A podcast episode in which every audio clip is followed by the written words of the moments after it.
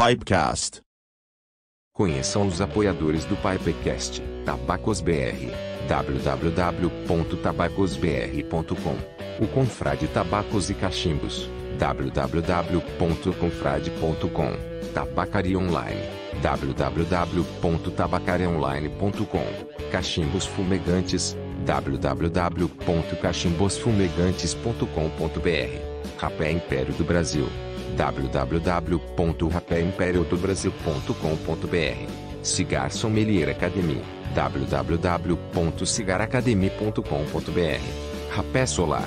www.tabacosolar.com.br Rapé Snanf. www.snanf.com.br Rum Experiência www.rumexperiência.com.br Cachimbos do Vovô. Arroba Cachimbos do Vovô no Instagram. E também ou de German Clay Pipes América Latina, arroba OGCP América Latina no Instagram.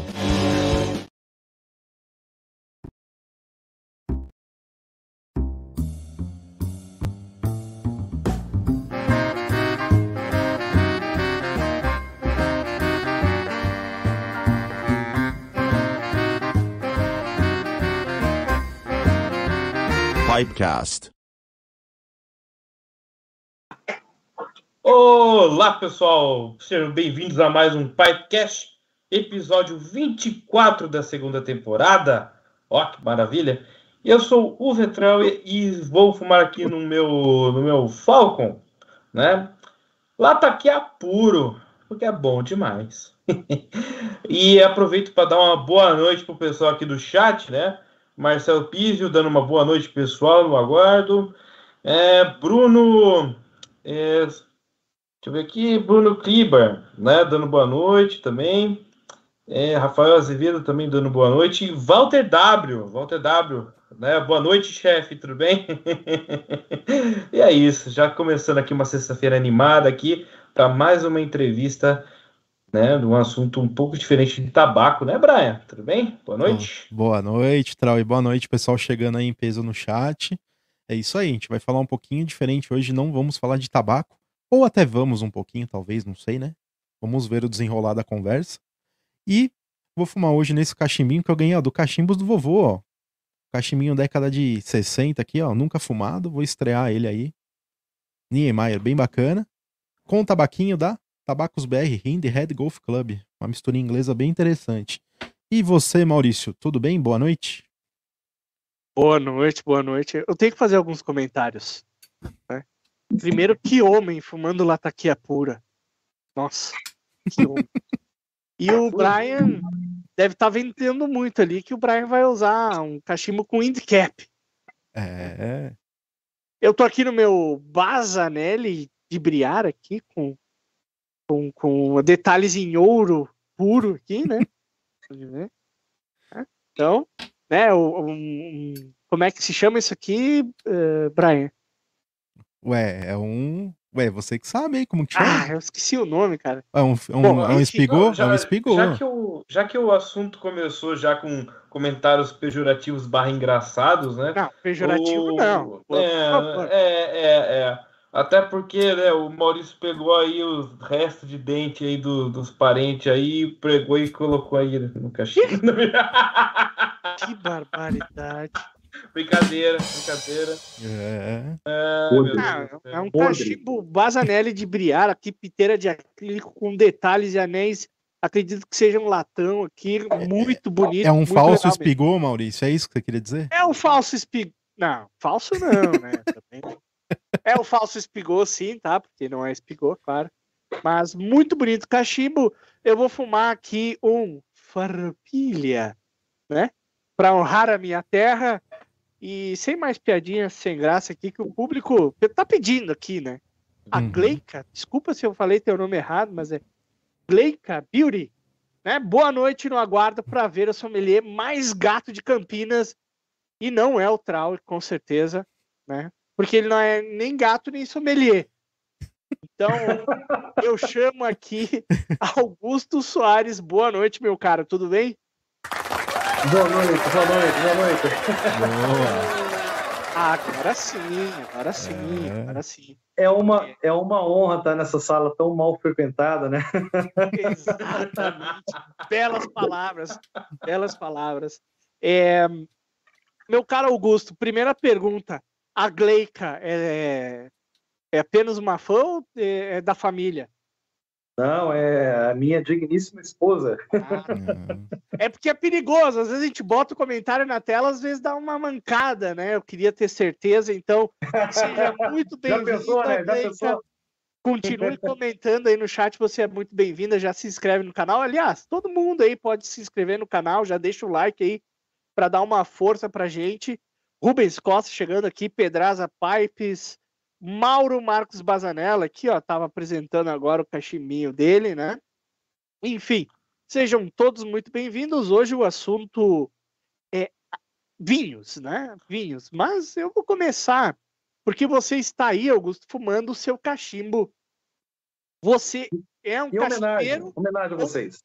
Você é um Boa. cachimbeiro ou você arrumou um cachimbo assim de última hora para aparecer no Pipecast? Eu não me considero ainda um cachimbeiro porque eu sou muito novato nesse ramo. Quem. Ou até feio, né? Quem me introduziu é feio, né? Não, é, é o termo correto, é o termo correto. Quem, quem me introduziu foi o Trauer. Muito Já bem, tem- tá, Tá introduzindo um monte de gente, né? tá introduzindo muita pessoa- muitas pessoas, é verdade. É, O, o Trauer É. que eu já gostava de, de, na verdade, de charutos, né? Tenho vários amigos que, que gostam muito, né? E eu entrei no universo do, do fumo a partir do charuto. Tem uns. Na época, um pouco pré-pandemia, tá? 2019, mais ou menos, 2018. E aí, já tinha um tempo que eu estava querendo entrar nesse universo de cachimbo e quem me apresentou foi o Trauer ano passado, tem um pouco mais de um ano. E aí ele já, já me colocou já o pacote completo. Esse cachimbo que eu acho maravilhoso, lindo, que eu não sei qual é a marca, mas eu gosto bastante. Fala aí, Trau, É um qual é? é Bazanelli, um, é um né? Bazanelli. É um Bazanelli. Bazanelli. Eu lembro exatamente desse modelo. É um Bazanelli é de, se eu não me engano, é de Imbuia ou é de Angico, tá? Você tem um baita. Esse aí, ele não foi esse aí que você comprou quando foi fazer o primeiro Pipecast e não tinha cachimbo para fazer? Oi? Não foi? Não, não, não. Não, não, aqui, ó, ó, ó para provar. É. Eu não sou um fumador assíduo como vocês, né? Eu gosto bastante de cachimbo, mas não sou nesse nível. Mas não sei se vai dar para ver, tá queimadinho aqui em cima, ó. É, Não é novinho, não, ó, ó, tá queimadinho. é. É, não. Isso aí é padrão, tá? Né? Pessoal, é, o cachimbo usado fica marcado ali em cima, é normal. É, Tá meu caro Então, Augusto, Para você, Você ver que eu não comprei disse- agora. você disse que começou ali há pouco tempo no, no cachimbo e no Tá. charuto. Já faz mais quanto tempo? No charuto tem uns quatro anos, né? 2019, acho que início do final de 2018 eu comecei é, nesse universo de charuto através de amigos que são sommeliers também de vinhos e, e- e já começaram e me, me apresentaram o universo do charuto, né? Um foi o, o patrão do Trauer, o Valtinho, né? O Walter, que está aí também nos prestigiando. E o outro foi o Zanetti, né? O Marcos Zanetti aqui de Campinas também, que falou: não, vem para cá, é legal, é bacana, os universos se conversam, é, vale a pena, você que gosta de vinho, vai ser bacana entrar nesse universo. Grande Zanetti apareceu aí no Pipecast, né? Conversou conosco, né? um- Uma lembrança aí para ele.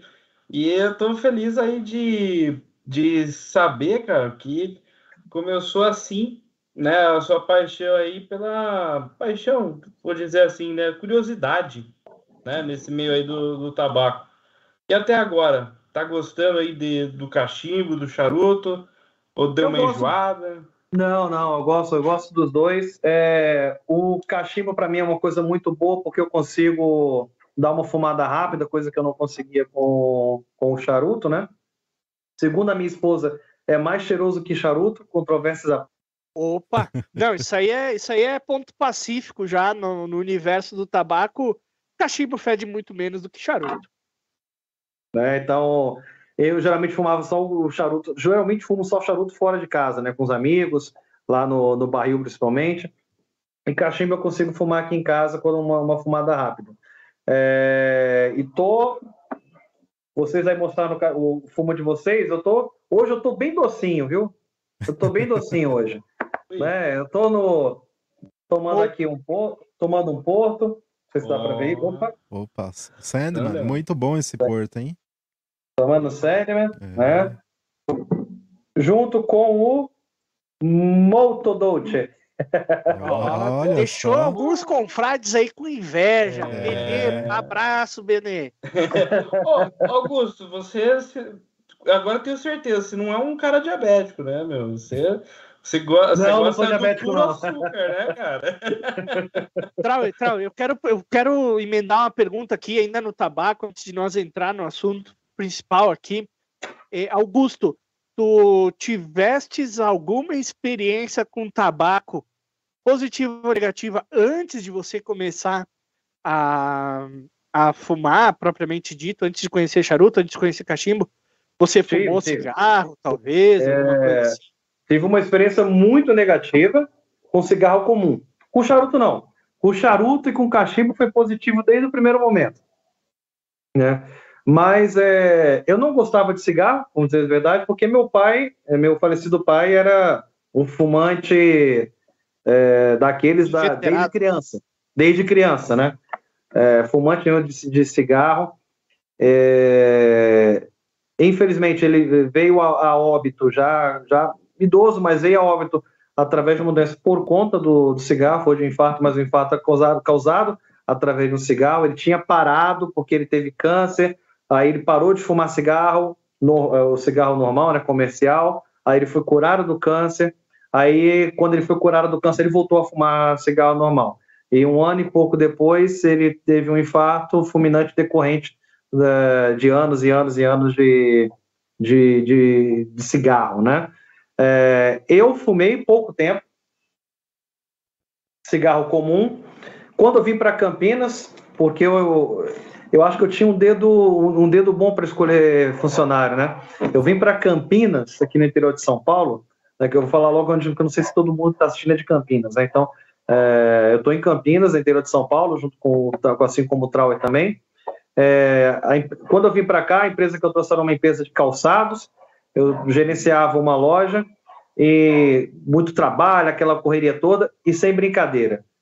Éramos em cinco cinco vendedores que trabalhavam comigo, né, na, na loja. Os cinco fumavam. Os cinco.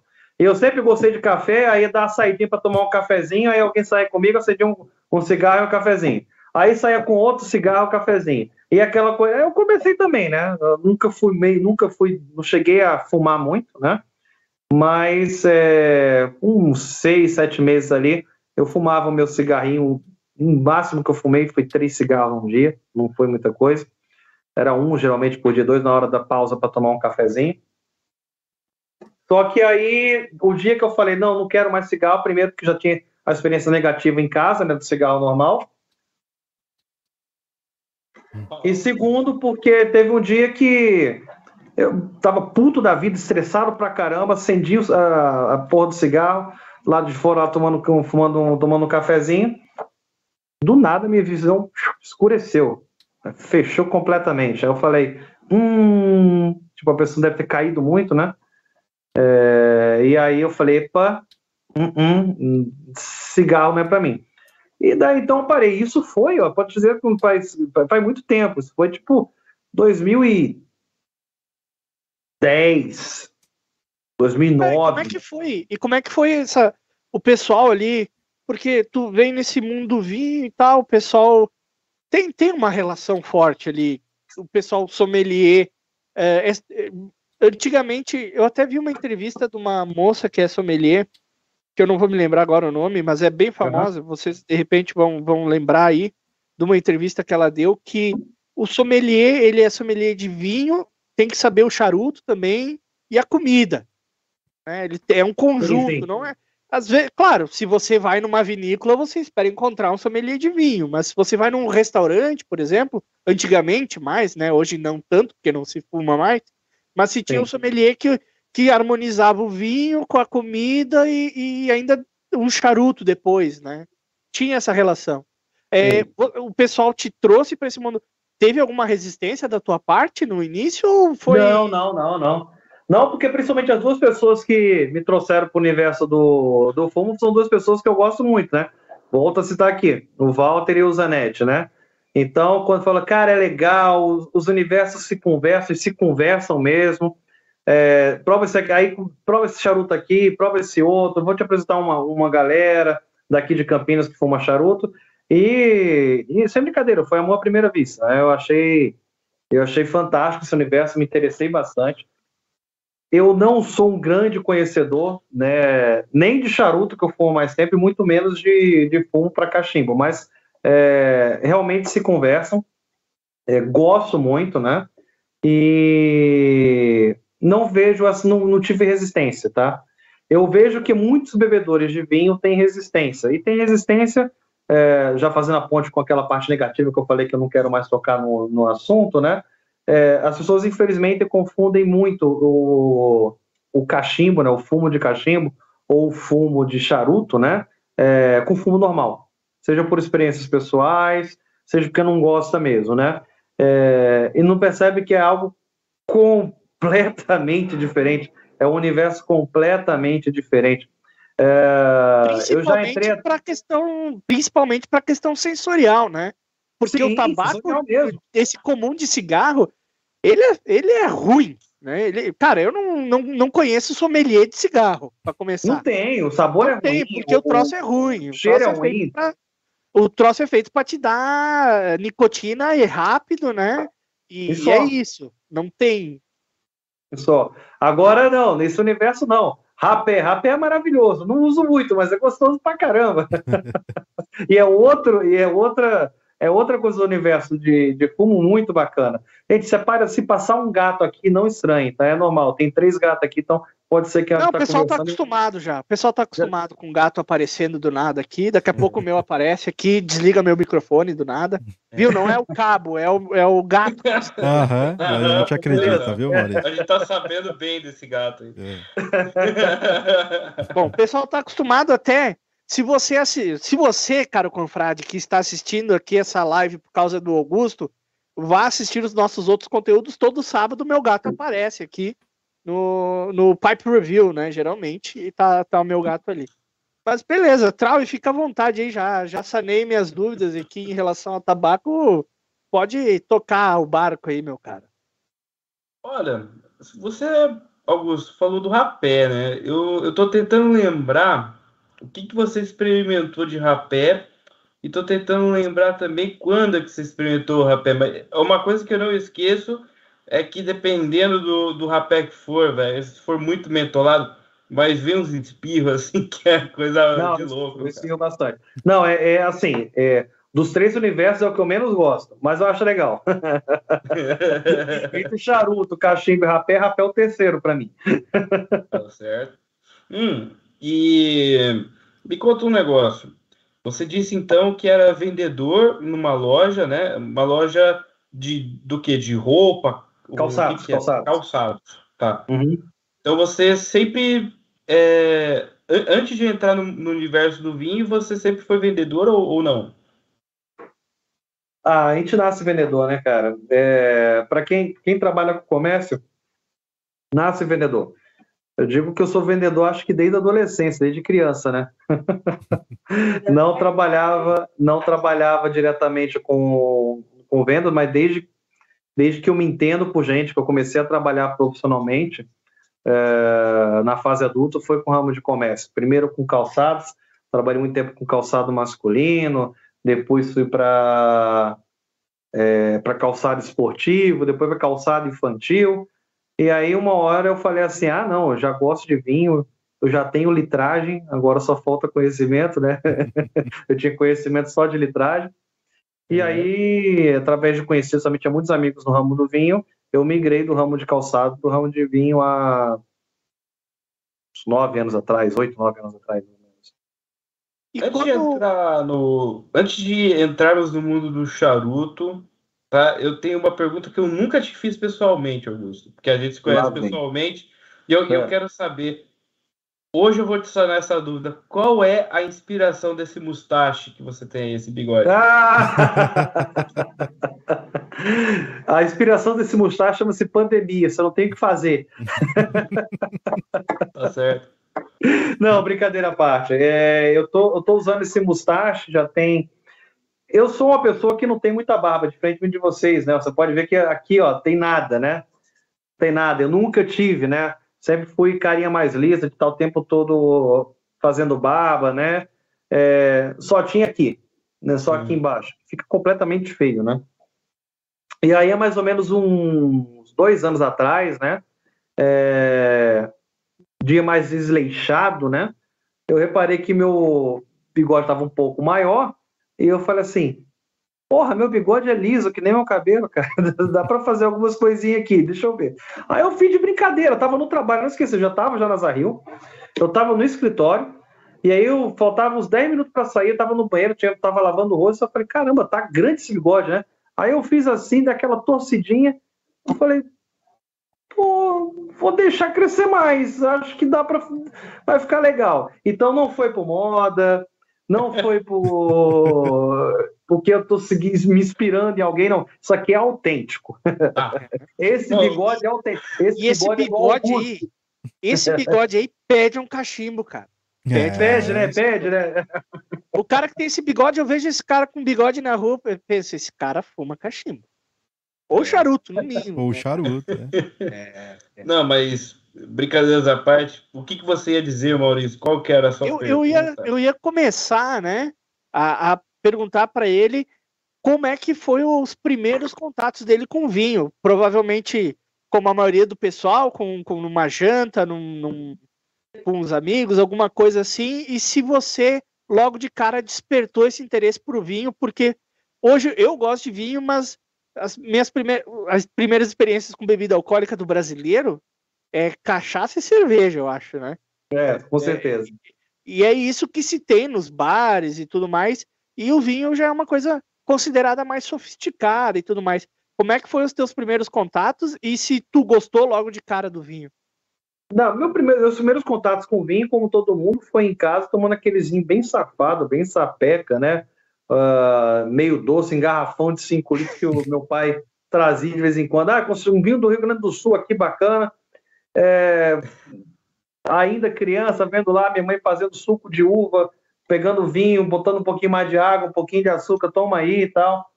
Mas o meu primeiro contato com vinho, vinho mesmo, é, foi na igreja. Opa! Olha só. Eu, eu já ia dizer que esse eu, que, o que tu citou ali de botar água e botar açúcar, meus, meus pais faziam para mim, né? Bebiam, é. um, faziam um copinho, um martelinho para nós. Era o, o, vinho de padre, né? Que chamavam. O vinho do padre. O vinho da missa, né? Vinho de, é. vinho de missa, né? Mais docinho, né? Mais docinho, exatamente. É, mas o meu primeiro contato com vinho, assim, de verdade, de começar a entender e tomar, é, foi na igreja, porque eu quase fui padre. eu entrei, eu com 16 anos de idade, inventei de entrar no seminário. É, eu sou de família católica, tudo, criado desde pequeno para a igreja. Era, fui coroinha quando era adolescente, né? E aí, com, com 16 anos, terminando o ensino médio, eu falei assim, eu uma, frequentava ali uma, uma igreja que era de frades, né, de frades, né, ligados à, à, Ordem das Mercês, aqui em, é, lá no Rio de Janeiro, né, e aí eu entrei no convento. literalmente, com 16 anos de idade, eu fui parar em Brasília, no convento, passei cinco anos e meio no seminário, é, saí faltando no segundo ano de teologia, faltando dois anos para me tornar padre. E saí. Foi lá que eu conheci, tive os primeiros contatos. É porque era uma ordem de padres espanhóis.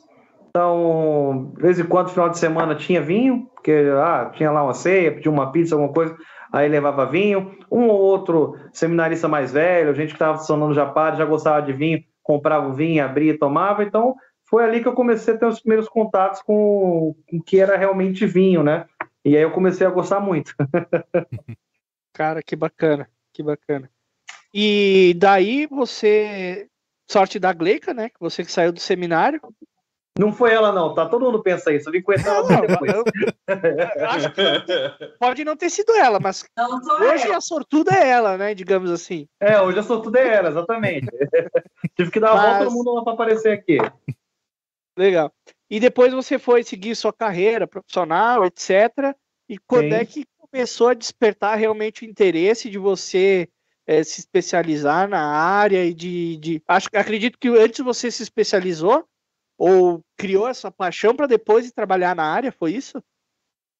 eu já era apaixonada por vinho, né? Eu já era um, um- um consumidor de vinho, né? Como eu falei, eu tinha litragem, mas eu não tinha eu não tinha conhecimento técnico, né? Mas eu sempre, como falei, sempre fui vendedor, né? Sempre trabalhei com vendas. E aí, quando deu, teve a oportunidade, já tinha vários amigos que trabalhavam no universo do, do vinho, né? Aqui em Campinas. E aí eu meti as caras e surgiu uma oportunidade numa uma importadora aqui em Campinas, numa loja importadora chamada Decanter, é, que tinha uma loja aqui, tinha um bar também chamado Uva Bar, que era do mesmo proprietário. E aí eu já tinha uma experiência muito de gestão, eu tinha experiência de varejo, eu tinha experiência de vendas, né? E tinha experiência, de beber vinho, né?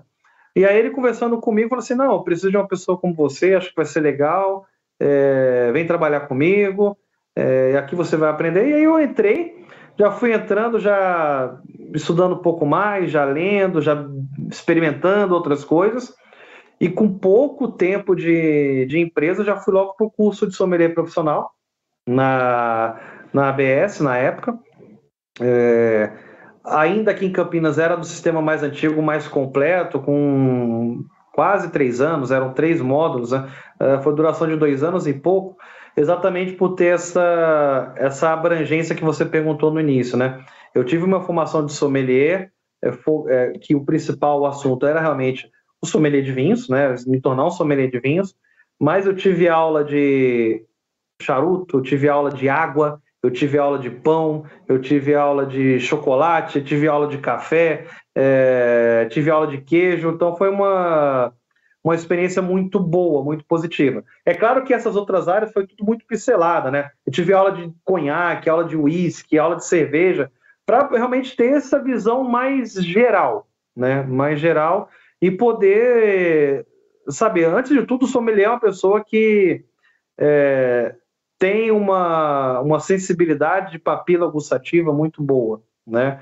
E que percebe diferenças, percebe sabores, percebe aromas, né? Uh, de maneira distinta dos outros, né? Para poder organizar almoços, organizar jantares, organizar degustações. Então é importante, independente se hoje você faz um curso de vinhos, né? É, só focado em vinhos, né? Mas tem o interesse de realmente seguir na carreira, ter um pouco de conhecimento das outras áreas. Não significa que vai ser um sommelier de, de cerveja, ou vai ser um sommelier de, de charuto, ou de queijo, ou qualquer outra coisa, né? Mas é importante conhecer um pouco cada, cada área para não, não falar besteira também, não fazer não cometer gafes, né?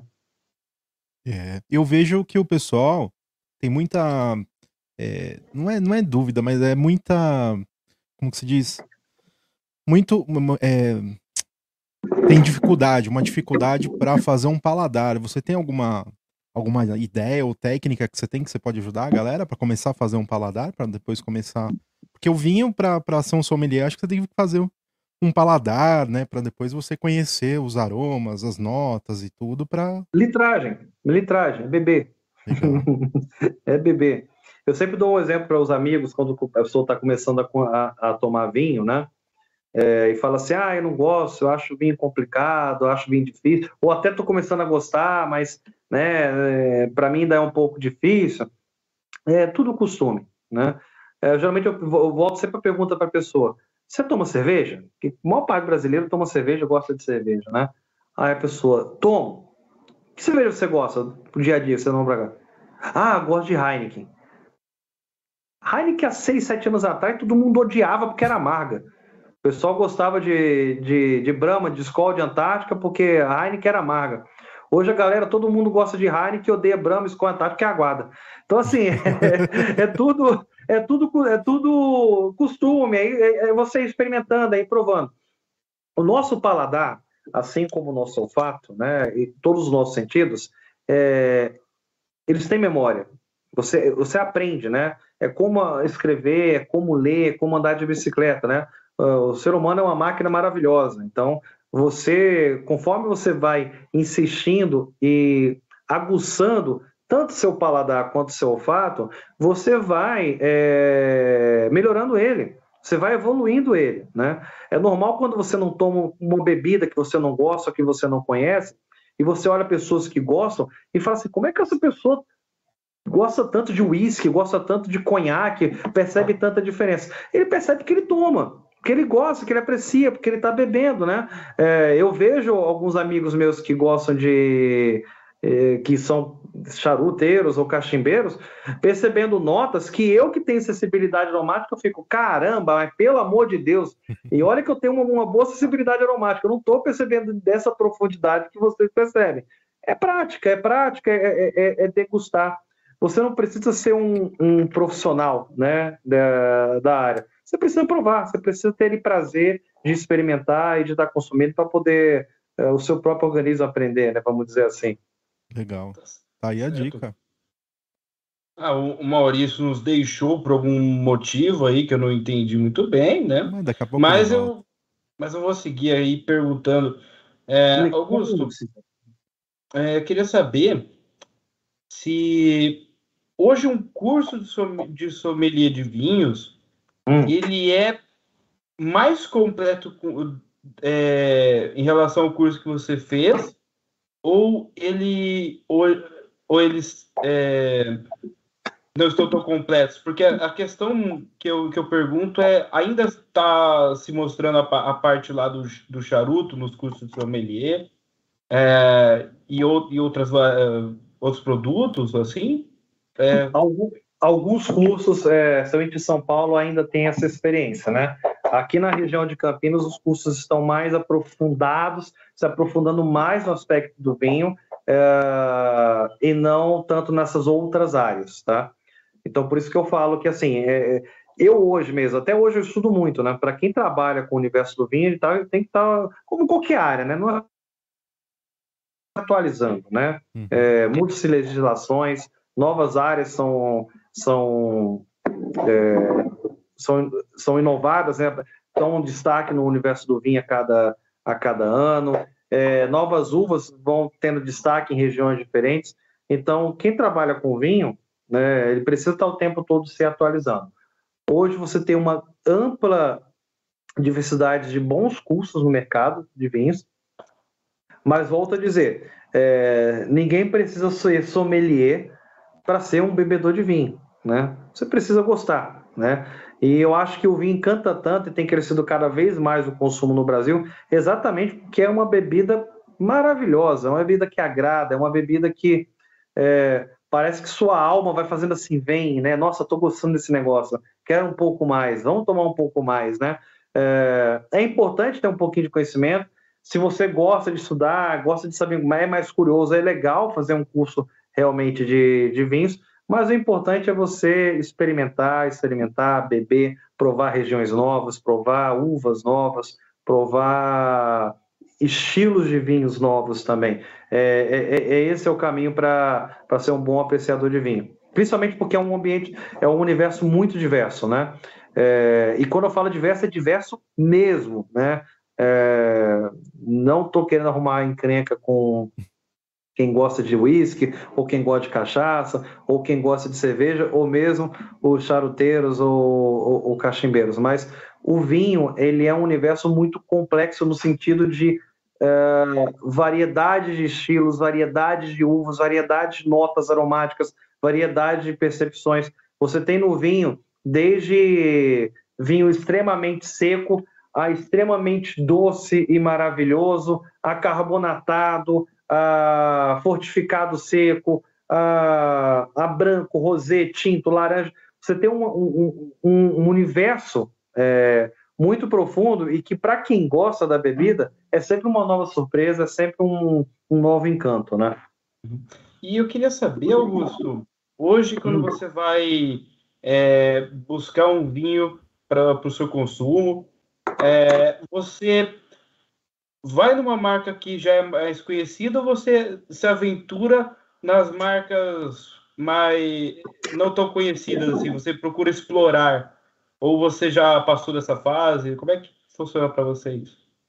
Eu procuro explorar sempre. Eu tenho meus minhas minha, minha meus vinhos preferidos, os meus eu tenho só isso, viu? Eu acho que para quem gosta de vinho, é, o importante é você é, estar aberto a experimentar, como eu falei, regiões novas. É um universo muito lindo, né? Então é legal experimentar uvas novas. Eu gosto de experimentar regiões novas, uvas novas, produtores diferentes, é, mas tem minhas preferências. Mais do que preferência de produtor, eu tenho alguns que são do meu coração, mas eu tenho preferência muito de estilo, né? E é uma coisa que é engraçada, eu acho que outras pessoas também acabam concordando comigo. É, vinha muito assim, né? Você muda. Tem uma época que você está muito para um determinado, uma determinada uva ou um determinado tinto, outra época você está mais para um, um, estilo de um produtor ou de um país, né? Eu hoje, eu gosto de tudo de vinho, do universo do vinho, mas eu, se eu fosse assim, a minha preferência, eu sou apaixonado por vinhos brancos. E sou apaixonado por vinhos brancos é, minerais e frescos, né? Então eu gosto muito de Sauvignon Blanc, eu gosto muito de Riesling, que é a minha paixão, né? principalmente Riesling alemão. Eu gosto muito de, de Alvarinho. Eu gosto muito de Encruzado. Tudo, tudo caças brancas. Então, se eu falar assim para Augusto, o que, que você gosta muito? Eu gosto muito disso. Sou apaixonado por vinho branco, fresco, mineral. Pode ser encorpado, pode ser leve, mas se ele for fresco, mineral, é, com muito frescor, é, esse vinho me encanta. Eu, eu fiquei com algumas perguntas, tá? Com o que você acabou de falar, Augusto. É, para ser sincero. Você quer que eu fale a marca, né? Fala assim, não. assim, o que, que marca? Não, não, ainda não tô, não tô nesse tipo de pergunta contigo, ainda tá leve, calma. Cara. Ah, tá bom. o que eu ia perguntar, por exemplo, é como é que funciona para você? É, por exemplo, você disse que a sua preferência é, tende a ser para os vinhos brancos, né? É, isso também influencia por conta, por exemplo, da sua alimentação, que, que combina com, com a sua alimentação ou, ou não? Por, por exemplo, é, o vinho. Não, é preferência, é preferência pessoal mesmo. É claro que a nossa alimentação no Brasil, em geral, uh, os nossos pratos, a nossa culinária, as coisas que nós gostamos, em geral, tende a combinar mais com vinho branco, embora todo mundo vai no tinto, né? É, é uma piada muito no, no, no, meio do nosso universo, não só de sommeliers, mas de gente que trabalha com vinho, o quanto de gente que gosta de sushi e Malbec. Eu não sei de onde vem essa tara, né? Mas é o que você vê de gente postando foto em restaurante japonês com uma garrafa de Malbec do lado, é incrível. Tipo assim, da onde que a pessoa teve a ideia que essa ideia seria brilhante ou seria boa? Mas tudo bem. Seja feliz, né? Eu tenho uma resposta para isso. Hum. Olha aí, vou ensinar o sommelier agora. Olha. Ah, brincadeira. Ó. Brincadeira, brincadeira. Não, não, não, pelo amor de Deus. Eu Mas acho. Pode ensinar. Eu acho o Malbec, depois nós podemos entrar nesse assunto também, um vinho muito fácil de entender e muito fácil de gostar. Sim. Né? Então, o pessoal que gosta de, de, de, sushi já é um pessoal assim mais sofisticado e gosta de beber um vinho e, e às vezes não sabe. Cara, o Malbec é um tiro certo, assim, digamos.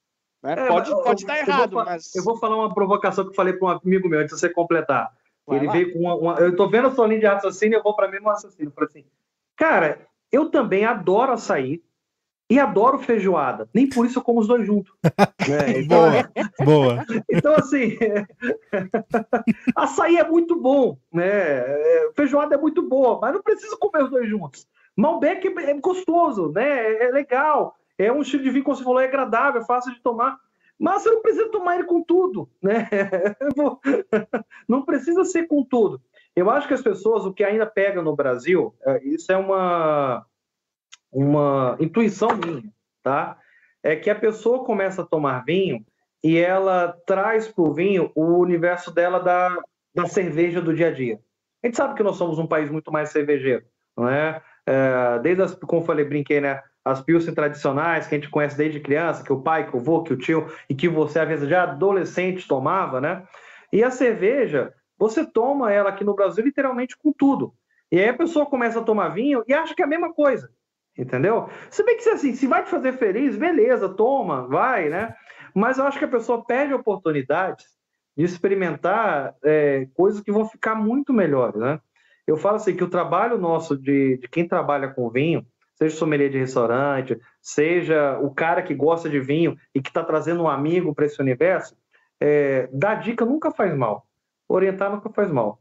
Se você ficar com medo de falar isso não vai ser legal, prova outra, outra coisa, a gente até hoje tava, estaria comendo churrasco queimado, que o brasileiro há 15 anos atrás só tomava, só comia churrasco com carne queimada, né? É, e ainda estaria tomando cerveja aguada. Ah, então quer dizer que carne queimada é ruim. Tem seu momento, tem a pessoa que gosta, não estou falando o brasileiro, isso, mas... O brasileiro, porque o gaúcho nunca comeu churrasco É, o brasileiro, é, vocês são casa à parte. Vocês são casa à parte. Fazer Mas uma parte. Digo, é, é, é, importante você falar, poxa, experimenta, né? Poxa, tá com sushi, né? Tá lá, né? Um sashimi. Poxa, pega um vinho verde com esse prato, você vê como vai dar uma explosão de sabor. Na... Faz esse teste, né? Ô, Augusto, né? deixa eu Ah. puxar, de- deixa eu pegar um gancho aqui, porque senão eu vou perder a, a linha de Pode, pode pegar, pode aqui. pegar, pode pegar. Mas o que tu tá falando agora, vamos lá, sushi, o que aconteceu? 15 anos atrás, aqui em Caxias, eu acho que tinha um- uma, uma casa de sushi na cidade. Hoje, tu chuta uma pedra, sai cinco. né? É, se popularizou muito e tudo mais. E um mal que eu vejo, é, pode ser até por questão econômica e tudo mais, uma conjuntura toda, mas é, a mesma coisa que eu sinto ao entrar numa tabacaria comum e o cara, o atendente nem fuma, não sabe indicar nada, não sabe é, bulhufas do que está vendendo, eu vejo isso muito nos restaurantes. Você vai Nossa, lá, você não tem nenhuma opção é, é, de, de diferentes eh, vinhos para diferentes pratos. E aconselhamento, então, é quase zero.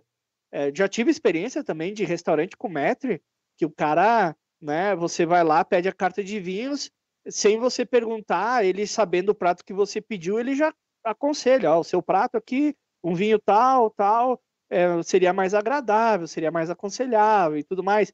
Aí eu, né, às vezes eu não gosto do conselho do cara, eu tento dar uma ah, analisada com ele e tal, e a gente chega num consenso, né? Bem legal essa experiência. Essa Maurício é chato pra E o caramba. Maurício é né? sempre do contra, né, Trau? É maioria- sempre do contra. Na grande maioria dos restaurantes que você vai, se você pedir um sangue de boi e um, sei lá, um caviar, o cara vai te servir, entendeu? Tipo, Só se ele-. Vai tomar a sangria da casa, né, Maurício? Sangria da casa. A maioria dos restaurantes não tem uma, um sommelier para te oferecer, para te dar dicas, né? Isso falta muito. É, é, eu- mas eu entendo a sua, a sua aflição, e é um trabalho, por exemplo, aqui na, na empresa que eu tô, né, na Zahil, a gente tem muito cuidado, né, que é o trabalho com restaurante. O Brasil ainda é um, um- um país muito novo no consumo de vinho. Na produção, então, nem se fala, mas no consumo de vinho é muito novo. As pessoas estão aprendendo, estão começando. Você viu que na pandemia nós tivemos um boom, né? Parece pouco, mas subir de 2 litros per capita para 3, num país do tamanho do Brasil, é uma média muito alta de, de consumo de vinho, né? É, e muitos, muitos jovens estão começando a entrar nesse universo também, vendo que é legal, que é bacana. Então é normal você cometer erros, tá? É, e no caso dos restaurantes, que é, como eu falei, a Zahil, a gente faz um trabalho muito forte com restaurantes hoje, sempre fez né, no, no Brasil, mas há esse problema que você falou. E esse problema, em geral, é muito do lado do restaurante. O cara, às vezes, não consome vinho, ou ele só gosta de Malbec, vou brincar com você, já que a gente citou a palavra Malbec, né, o cara gosta de Malbec, aí o cara abre um restaurante japonês e ele acha que vou botar Malbec e tá bom, né?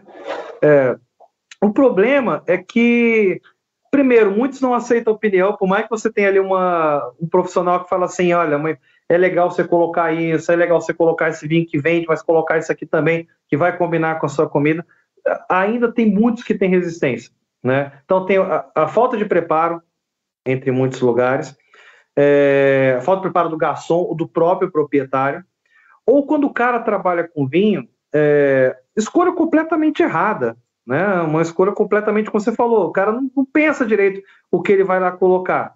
E aí vem as coisas absurdas, tipo, ah, meu restaurante não vende vinho, Aí você vai olhar a carta e falar, é, não, não, não vende mesmo, né? O que você está colocando aqui é meio complicado, né?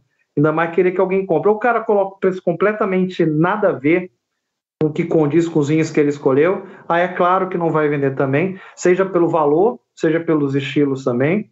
Então, é, é um trabalho que é de formiguinha, que tanto quem é bom consumidor quanto as importadoras e os sommeliers vão ter que fazer um trabalho legal. Eu vejo, assim, você falou isso de tabacaria, acho que para vocês é um pouquinho pior, porque realmente eu imagino que teve muita gente que nem fuma e vai ser vendedor de tabacaria, né?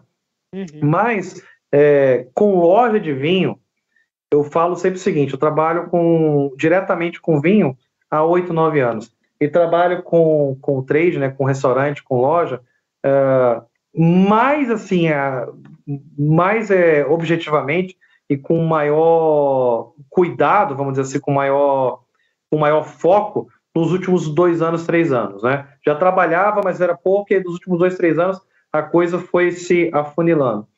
É, o que eu percebo muitas vezes é que assim, você pega uma pessoa que abre uma tabacaria, vocês, alguém aqui tem tabacaria fora o Trau? Não, só o Trau. Quem sabe no futuro, né? Mas abre por quê? Porque gosta. Né? Você já conhece um pouco o Trau, o Trau gosta de fumo, ele gosta de cachimbo, aí ele começou, poxa, ele tem que levar essa palavra do cachimbo para as pessoas, né? Ele tem que levar a palavra do fumo. Então ele vai, ele corre atrás de marca para vender cachimbo, de bons fumos e traz e vai oferecer. Ou seja, ele já tem um preparo de conhecimento para saber o que está falando, né?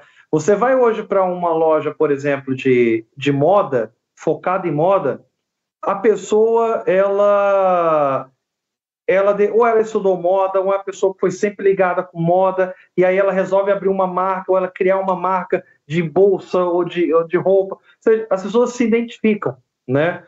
Farmácia é a mesma coisa, a pessoa, a, pessoa fez farmácia, né? Ou é médico e viu um nicho de mercado e, e resolve fazer farmácia.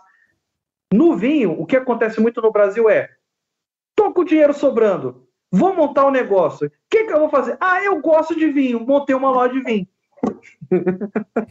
Aí acontece as pérolas, né?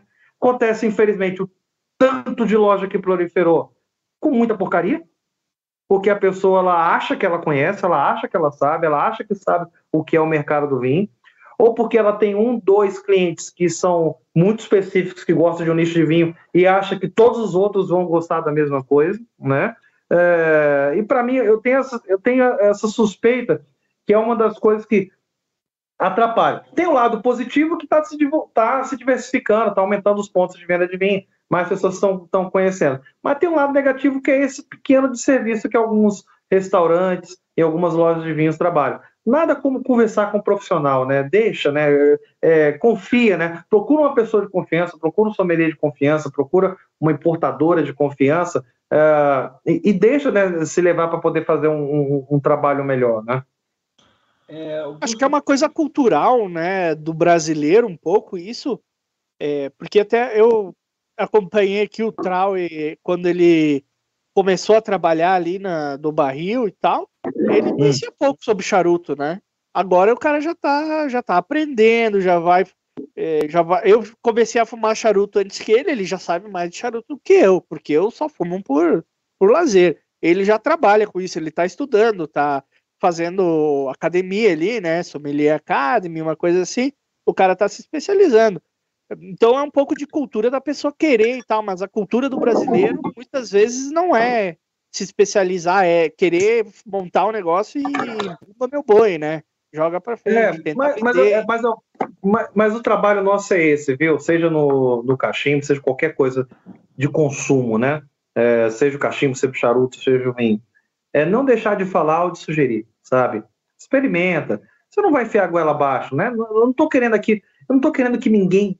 É, seria legal, mas eu não, eu não quero que todo mundo goste de vinho branco, que todo mundo goste de Riesling. Eu quero que as pessoas gostem de vinho, entendeu? Se você prefere mais Toriga Nacional, se o outro prefere mais vinho argentino, se o outro gosta mais de vinho italiano, poxa, que bom. Mas o que eu falo é, é se abra, né? Eu falo no universidade, se abra para outros sabores, se abra para novas experiências. Não fique sempre na. Eu já falei isso para muitos amigos, né? Não é cerveja, não, de novo, não quero arrumar briga com os cervejeiros, né? mas tipo, não é cerveja. Você não precisa ser fiel à marca. Você não precisa ser fiel ao só estilo, né? Experimente, né? É, tome outras coisas, abre um pouquinho a cabeça, que você vai. Se você ficar fechado só numa vinícola, né? né? Ou só naquela vinícola que vem da Argentina, que o amiguinho traz.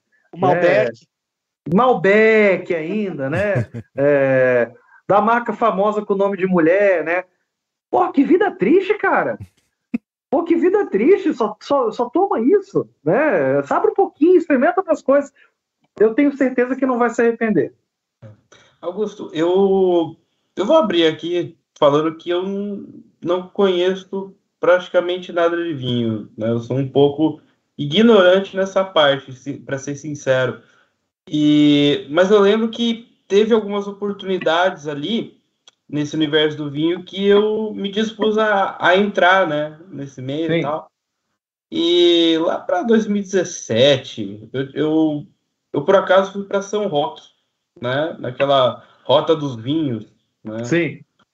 E aí, aí eu vi uma coisa muito interessante que eu acabei experimentando e não gostando, que era vinho aromatizado. Era um vinho aromatizado de pêssego, uma coisa assim. Eu falei, nossa. Né? E essa questão do vinho aromatizado, isso aí é uma polêmica?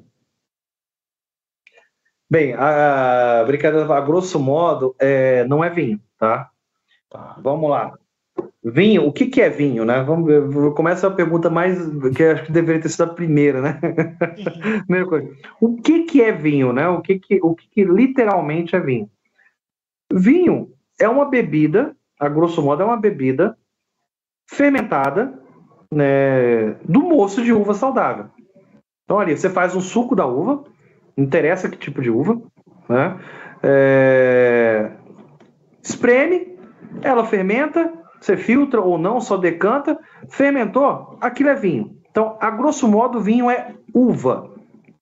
Ai, infusionou, já não deixa de ser. Já deixa de ser vinho. Ai, colocou água, né? Diluiu, botou erva, botou misturou com morango, misturou com, com, com pêssego, aromatizado, já deixa de ser vinho. Você pode chamar isso de uma bebida aromatizada à base de vinho, né? Ah, vinho de jabuticaba. É um fermentado de jabuticaba, mas não é vinho. Usa o mesmo processo, mas não é vinho. Vinho, a grosso modo, vinho tem que ser de uva. E mais o quê? Uva. E coloca mais o quê? Uva. É, uva, e claro, eu falo dessa maneira brincando, né? Mas assim, é uva e a, a levedura, né? A, que pode ser colocado ou não, e aí fermenta. Mas é basicamente isso, né? Todos os vinhos. Né? Se eu for pegar um, um espumante, é, a carbonatação é processo da fermentação. Né? Você pega um vinho um vinho de uva branca, ele é feito com, com uva tinta ou branca sem a casca, né? E aí sai o vinho branco. Você pega um vinho tinto, ele faz com a, os bagos inteiros, ou com, com, com, a uva e com a casca, que é da casca que vem a cor do vinho, mas basicamente é uva, né? Qualquer outro tipo de bebida que o pessoal chama ah, vinho disso, vinho daquilo, né? Se não é de uva, não é vinho. Certo. É, é, tra... é Botar groselha é. não é vinho. Não é tá, vinho. É, botar groselha não é vinho. Não é vinho. É. Outra, segura aí, segura aí, que eu é. vou pedir um instante aqui para nossa cara audiência, nosso caro convidado e aos colegas de bancada, porque agora é o momento do nosso jabá, né, dos nossos apoiadores que tanto nos ajudam a manter este projeto. A gente agradece muito e nada mais útil, né? É o nosso momento de utilidade pública aqui, que a gente ajuda você aí que está nos assistindo a escolher as melhores opções aí no mercado começando pela Tabacos BR, onde você encontra os melhores tabacos importados, né? Tem Boswell, McBaron, Robert McCannell, GLPs, Cornelius Dewey, Rattles, Peterson e, claro, as já consagradas misturas da própria Tabacos BR, como algumas que nós estamos fumando hoje, né? Eu estou fumando Farroupilha aqui, por exemplo, mas tem muita coisa lá, Day, Lady Nicotine, Lloyd Square, Frog Immortal, a trilogia, Mr. Alf, Head Golf Club, etc. Né? Então acesse, não perca tempo, www.tabacosbr.com, sempre tem muita novidade lá. Também a tabacaria O Confrade, que é a pioneira em venda online de tabacos nacionais importados a granel e cordas a partir de 10 gramas. E lá você encontra também cachimbos novos e state em ótimo estado. Sempre com atendimento de excelência do casal mais prestativo de Curitiba, Alexandre Adelx. Acesse oconfrade.com. Também a tabacaria online. A tabacaria online é a boutique mais querida dos cachimbeiros. Está com várias novidades em cachimbos, tabacos e rapés. Agora mesmo tem poucas unidades do Quatro Folhas, né? Que é o tabaco exclusivo da casa. Então não perca tempo. tabacariaonline.com. Também cachimbos fumegantes. Acesse cachimbosfumegantes.com.br. Tem lá o cupom PIPECAST, tudo maiúsculo, para ganhar 5% de desconto em todo o site. Rapé Império do Brasil também tem cupom ImperialCast de 8% de desconto. A CSA, Cigar Sommelier Academy, acesse cigaracademy.com.br. Rapé Solar também, do nosso cara comprar de Pablito. Rapé Snuff, da família tabaconista. Home Experience, a melhor experiência em charutos, também com tabacos para cachimbo. Cachimbos do Vovô, onde você não compra só o cachimbo, você compra a história junto. E Old German Clay Pipes América Latina. Certo, Trau? É isso aí, Maurício. E para quem está assistindo ao vivo aqui no YouTube, esse vídeo vai ficar gravado tanto no YouTube quanto no Rumble, em plataformas de áudio como Deezer, Spotify, Anchor FM, Google é, Podcasts e Apple Podcasts também. Tá? E a gente, tá, para quem nos, é, quer acompanhar nosso trabalho, a gente está em redes sociais como o Instagram e o Threads, tá bom, pessoal? Isso E aí. eu Não quero esqueça- aproveitar. Eu Não esqueça de dar o like aqui embaixo, ó. E se inscrever aí no canal também, né? Que ajuda a gente bastante. Boa, boa, boa. Trau, eu vou ler uns comentários aqui do chat, posso? Pode. Aqui o Benê diz que gostou muito do Augusto Soares logo de cara. Eu não sei o que ele tava falando, acho que tava, tava mostrando o Moto eu acho. É isso que o aí. O Ética, imóveis, ostentação, lataquia pura. É verdade, osten- É. pura ostentação. Só quem tem, né? É. Bufum, pra falar lataquia pura. O Rodolfo ah, Bortolo Office, boa noite, meu caro. O, também tá aqui uma galera. Simone Puglieri tá mandando um alô. Marti Ent, acho que é isso. Di Martino, grande Martino, boa noite, meu caro. E o pessoal tava perguntando aqui, cadê o comentário? Eu, eu tinha marcado aqui um comentário interessante aqui, ó. O a Fabiana Nunes, como você mantém o design do bigode? Isso é muita pomada, muita pomada para né, e gel, não sei. É. É pomada, é pomada. É pomada. Pomada para bigode ainda. Existe. Existe, existe. Bom, eu queria. O André Soares também aqui, boa noite, meu caro. Lourenço Quadrim também, boa noite, meu caro. Boa noite a todos vocês. Eu queria continuar Trav, com uma pergunta polêmica, eu diria. Ó, eu falei que o gato ia aparecer aqui, ó. O gato, ó, o gato, Uhum. né? Tá aparecendo. Ah, já, já foi, já foi. Ele só gosta de aparecer aqui. Eu queria come- eh, retomar aqui a nossa entrevista com uma pergunta polêmica. Porque você foi falando ali, você comentou que no Brasil a gente está começando agora a cultura do, do, do- do consumo do vinho e também né, ainda ressaltou que a, a questão da produção.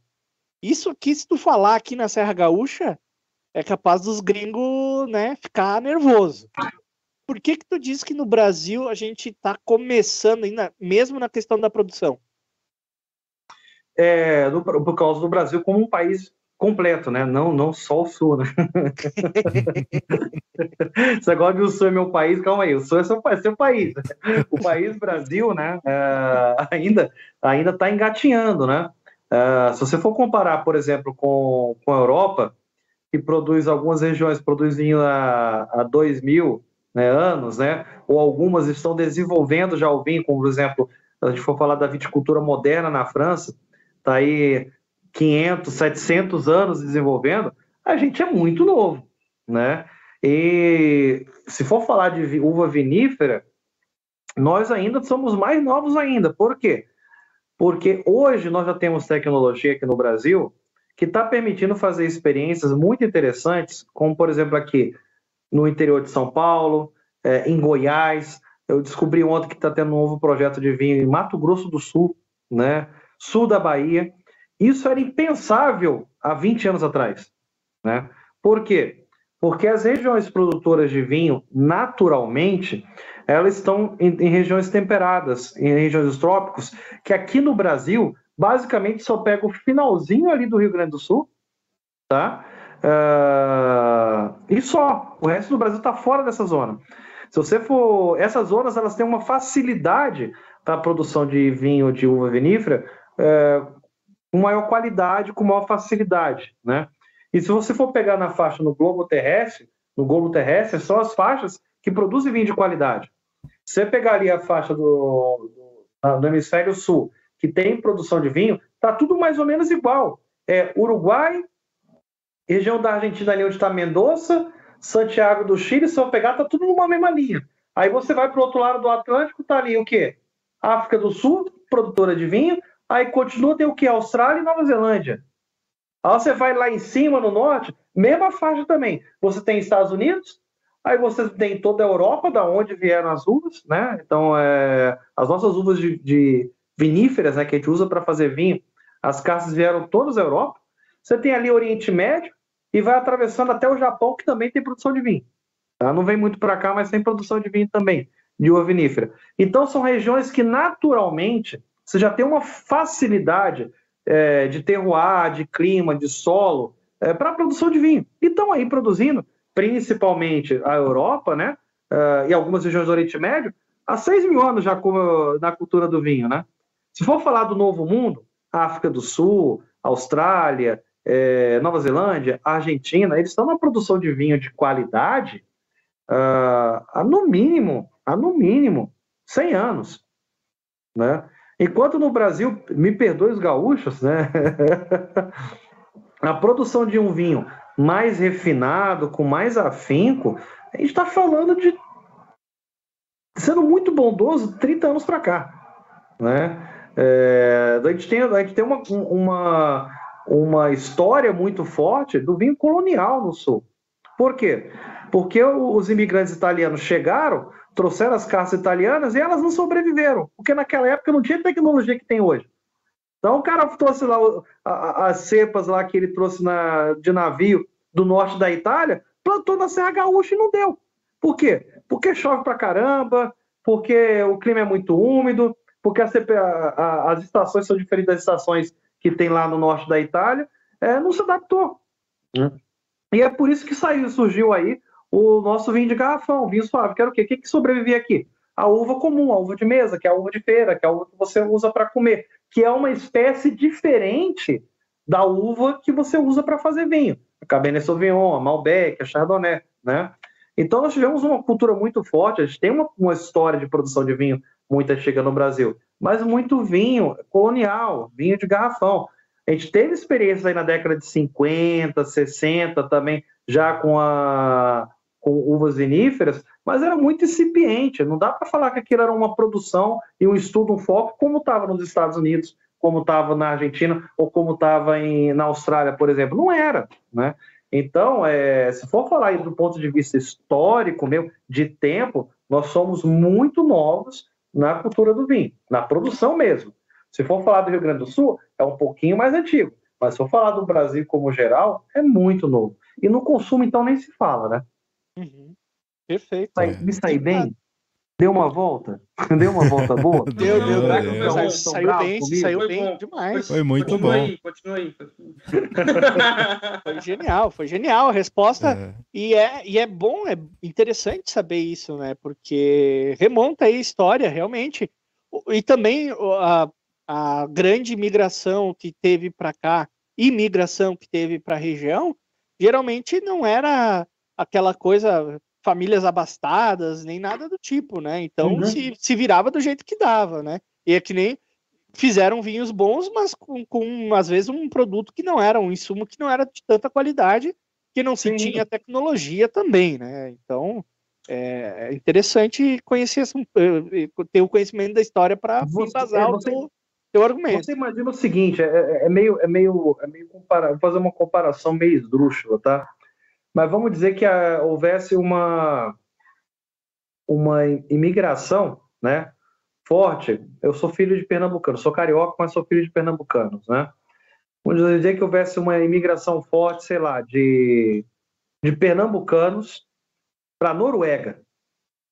Né? O que, que é a alimentação? Eu vou falar assim, embora seja carioca, minha mãe fazia muito. O que, que a gente comia muito em casa, mesmo no Rio de Janeiro, que minha mãe fazia A muito? Noruega ia ser famosa pelo seu pequi, né? Então, é, então, mas uh, mandioca, né, né, macaxeira e cuscuz de milho e tapioca. Se esse povo levasse lá, será que eh, hoje talvez daria por causa da tecnologia, né? Mas vamos imaginar que isso fosse há 150 anos atrás. Será que a mandioca sobreviveria lá na Noruega? Será que o milho sobreviveria lá na Noruega? Então foi mais ou menos isso, né, que aconteceu aqui no Brasil, no sul do Brasil. É, eles vieram do norte da Itália, a grande maioria do, do, dos, dos, colonos né, da, da Serra Gaúcha, trouxeram sementes, trouxeram coisas que eles produziam lá, mas nem tudo se adaptou, como era o caso das uvas de vinho. Né? Então, o que, que eles fizeram? Eles fugiram pela tangente. Pô, italiano sem tomar vinho não dá. O que, que tem aqui? Ah, tem essas uvas aí, as uvas que já tinha no Brasil, que é as uvas americanas, é a uva de mesa.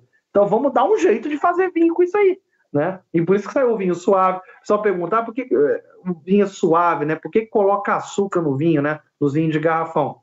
Porque a uva não era boa. Se não colocasse açúcar, não fazia vinho. Então, eu tinha que meter açúcar ali no negócio para pelo menos ficar bebível. Perfeito, é... perfeito. Maurício, eu gostaria de começar a ler é, uns comentários aqui.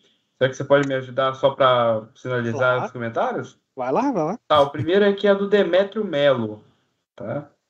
É, boa noite, confrades. Não entendo é, de vinhos, mas tenho vontade de provar, entre aspas, o dito certo. Qual é o tipo de vinho bom para início? Vinho bom para início? É bom você pegar. Vamos lá. Se você. Eu sempre falo, procura uma loja que é melhor porque vai ter indicação, né? Mas se você for, pô, não, eu tô, tô com receio, vou no mercado primeiro, no supermercado do da minha cidade, do meu bairro, não tem sommelier, é só aquele monte de garrafa lá exposta. E o que, que eu faço? Eu acho que algumas uvas e alguns tipos de vinho são mais fáceis para quem está começando a tomar vinho.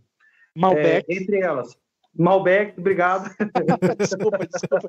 Não podia perder Malbec a piada. São, fazem vinhos muito, muito frutados, uh, com notas florais, tanino macio, fácil de tomar, uh, notas com fruta mais madura, vai lembrar ali um, um, uma compota de morango, uma compota de framboesa, alguns têm um toque de chocolate também. Então são vinhos fáceis, frutados, fáceis de tomar em geral. Então Malbec é uma uva legal para começar a tomar. Uh, Pinot Noir, embora seja um pouco mais difícil de encontrar, você vai encontrar alguns Pinot Noirs aqui da Argentina, do Chile, com preço, custo-benefício legal, que são vinhos leves, são vinhos fáceis de tomar. Fora uva, vinhos do Alentejo, em Portugal, né? Uh, Europa, em geral, não coloca o nome da uva, é um outro lugar que o pessoal coloca o nome da região, né? O estilo. Então, o vinho alentejano português, ele é um vinho agradável. E quando eu falo em vinho agradável, são é claro, eu estou falando de quem está começando a tomar, estou falando de vinho custo-benefício, né? Se o cara está começando a tomar vinho e for logo para um vinho de 800, de mil reais, de 1.200 reais, talvez ele tome um susto, porque é um outro estilo. Mas pensando em custo-benefício, os alentejanos têm, são vinhos fáceis de tomar também, porque tem essa pegada de muita fruta, é, macio, é mais fácil de tomar. E um outro que aí eu sou fã também, eu sempre faço essa propaganda, é o espumante brasileiro. O espumante brasileiro tem uma boa qualidade, tem um custo-benefício legal, e você tem um monte de ofertas hoje no, no mercado em geral, né? Quando eu falo restaurantes, lojas, é, restaurantes, lojas, supermercados, que você que vale a pena experimentar, né? E quando a pessoa me fala assim, ah, não, já tomei espumante brute, eu gosto do docinho, eu gosto do moscatel. Não, tô... ah, o Brute eu achei muito seco. Cerveja é mais seco. Se você gosta de cerveja, é só falta de costume.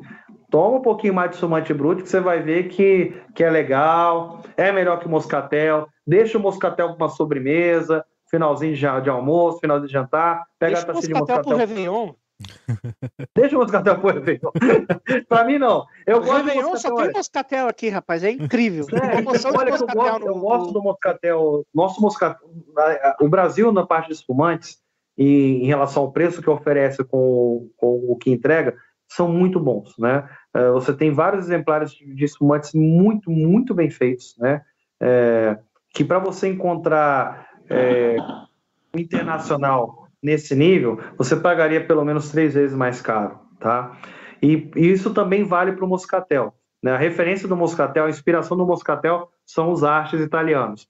Você vai encontrar muito haste italiano no mercado brasileiro de 120 reais, que me desculpa o termo, é uma bosta. É horrível, né? Aí você vai pegar um bom haste italiano, 180, 160 reais. Você tem moscatéis brasileiro de 50 reais, que olha, muito bem feito. Só que para mim, eu que gosto é, de vários tipos de vinho, o moscatel não é espumante que eu vou abrir e tomar na beira da piscina.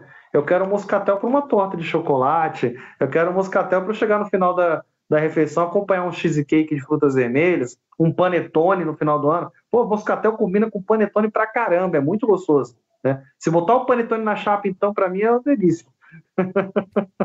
Augusto, eu tenho, pegando o gancho aí, de- eu gosto de pegar o gancho, né? Você comentou de valores e custo-benefício aí. Existe um fenômeno aqui no sul que o pessoal consome mais vinho, eu vejo muita, muito pessoal reclamando, que às vezes você encontra vinhos importados com uma qualidade superior e mais barato do que muitos vinhos nacionais. Você Tá. percebe isso? E isso é Tem. um problema Tem. econômico, pro- problema de taxação? Qual é o pro- problema aí dessa, dessa história? Tem as duas coisas também. Ah, olha, eu falo as coisas, não estou aqui para ofender ninguém, estou só para fazer a, a minha opinião e com base no que eu trabalho e do que eu vejo do mercado. Inclusive, eu converso com muitas pessoas sobre isso também, tá? É, o vinho nacional em relação ao vinho importado. Você tem vinhos bons no Brasil, mas não necessariamente baratos. E me desculpa, eu não vou comprar um vinho por patriotismo. Eu vou comprar um vinho porque eu acho bom, né? Eu não vou comprar um café é, que eu- no caso é diferente, porque a gente produz cafés muito bons, mas eu não vou comprar qualquer que seja o produto que a gente produz. Falei, ia falar, ia citar o café, mas o café é meio ingrato, porque o café a gente produz uns cafés muito bons. Foi muita porcaria também, mas os nossos cafés são muito bons. Mas o que eu queria dar de exemplo é: eu nunca vou provar ou vou gastar dinheiro com um produto meu, com um produto do Brasil, simplesmente porque ele é do Brasil. Ele tem que ser bom, né? E nós temos hoje no mercado é, duas coisas que atrapalham bastante. Um, agora eu vou defender um pouco os produtores brasileiros. Nós temos um custo Brasil que atrapalha bastante. Um custo de produção, que aí vai tudo, desde impostos, é, Mão de mão obra. de obra, é, insumos, que encarece, de, insumo como eu falo tudo, garrafa, preço de garrafa, preço de rota, preço de rolho, que encarecem a produção na, na cadeia, a produção de vinho no Brasil. Isso é um fato. Só que também é um fato, que agora eu vou atacar o produtor brasileiro, que tem muito produtor brasileiro que é deslumbrado, que é deslumbrado e que acha que tem que é, tem que tirar tudo ali naquela garrafa, tudo que ele gastou, tudo que ele, tudo que ele fez, né? Tem que, tem que faturar três, quatro vezes mais, né? Eu tenho um, o Trau acho que vai saber um pouco isso, né? É, a gente brinca aqui às vezes com alguns, com alguns aqui em Campinas, tem umas padarias aqui em Campinas que o cara quer ganhar, às vezes é uma bosta o lugar, mas ele quer ganhar tudo em cima do pão com manteiga, do pão na chapa que ele vendeu. Você vai falar assim, pelo amor de Deus, né? O cara quer ganhar tudo numa venda só. E eu vejo que acontece isso um pouco com o produtor brasileiro, alguns produtores brasileiros. O cara faz um cabernet legal, que tá bacana, tá bem feitinho, e aí começa a fazer sucesso, ele já acha que é Bordeaux. E pode cobrar 300 reais naquele cabernet. O cara, agora para cutucar os, os paulistas, que o cara faz um Syrah que é legal, que tá bem feito, que tem um preço, que tem um bom um preço razoável, começa a fazer sucesso, ele acha que virou agora Hermitage, que virou Chateauneuf do Pape, aí quer cobrar 500, 700. Tem produtor aqui no exterior de São Paulo cobrando 700 reais um Syrah. É, me desculpa, meu amigo. Pode ficar com esse Syrah para você, porque é, eu não vou deixar nunca de tomar um bom Chateauneuf, ou tomar um, um bom vinho do, do Rony Norte, 100% Syrah, um Hermitage, porque eu vou comprar um Syrah brasileiro, porque ai, temos que valorizar o produto brasileiro. Não é cobrando caro que você vai valorizar o produto brasileiro. E não venha me falar que ai, é por causa do custo de produção. Desculpa, não tem custo de produção para você cobrar 700 reais num vinho no Brasil. Não tem, não tem. Então, eu acho que são dois fatores, é, resumindo. Tem a questão do custo Brasil, que encarece um pouco, mas você encontra bons produtos brasileiros com bom preço, tá? Uh, e você tem o lado do produtor que acha que tem que cobrar mais caro, porque é Brasil, tem o custo Brasil, então eu posso cobrar mais caro e você vai ter que comprar meu produto porque meu produto é bom e tem que ter dó de mim, tem que comprar porque eu sou brasileiro. Não, não é bem assim. É, é, tem eu... muito isso e nós podemos até traçar paralelos, né, Trau, com, com o tabaco, que acontece isso é. também, né?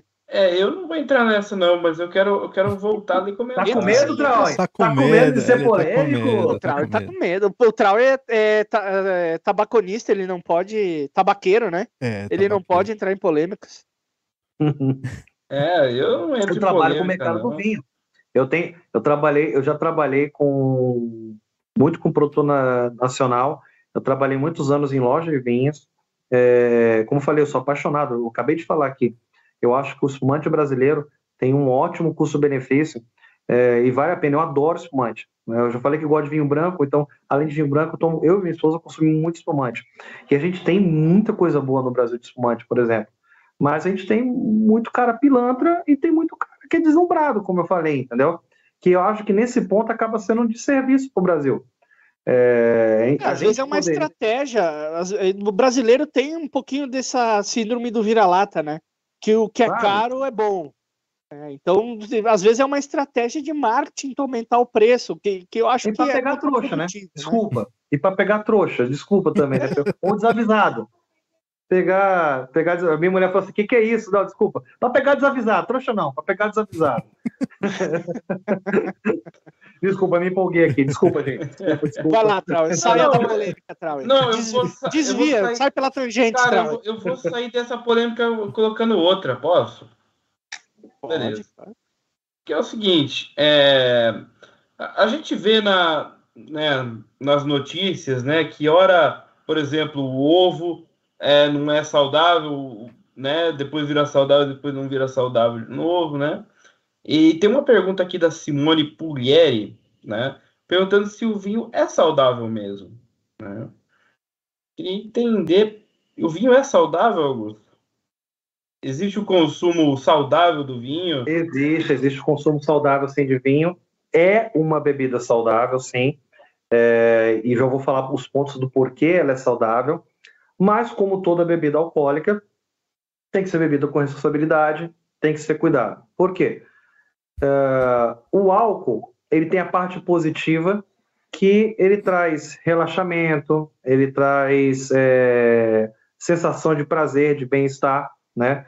Mas em grandes quantidades, ele é tóxico. Isso é uma coisa óbvia, né? É, o álcool, é, em excesso, ele pode levar à morte, né?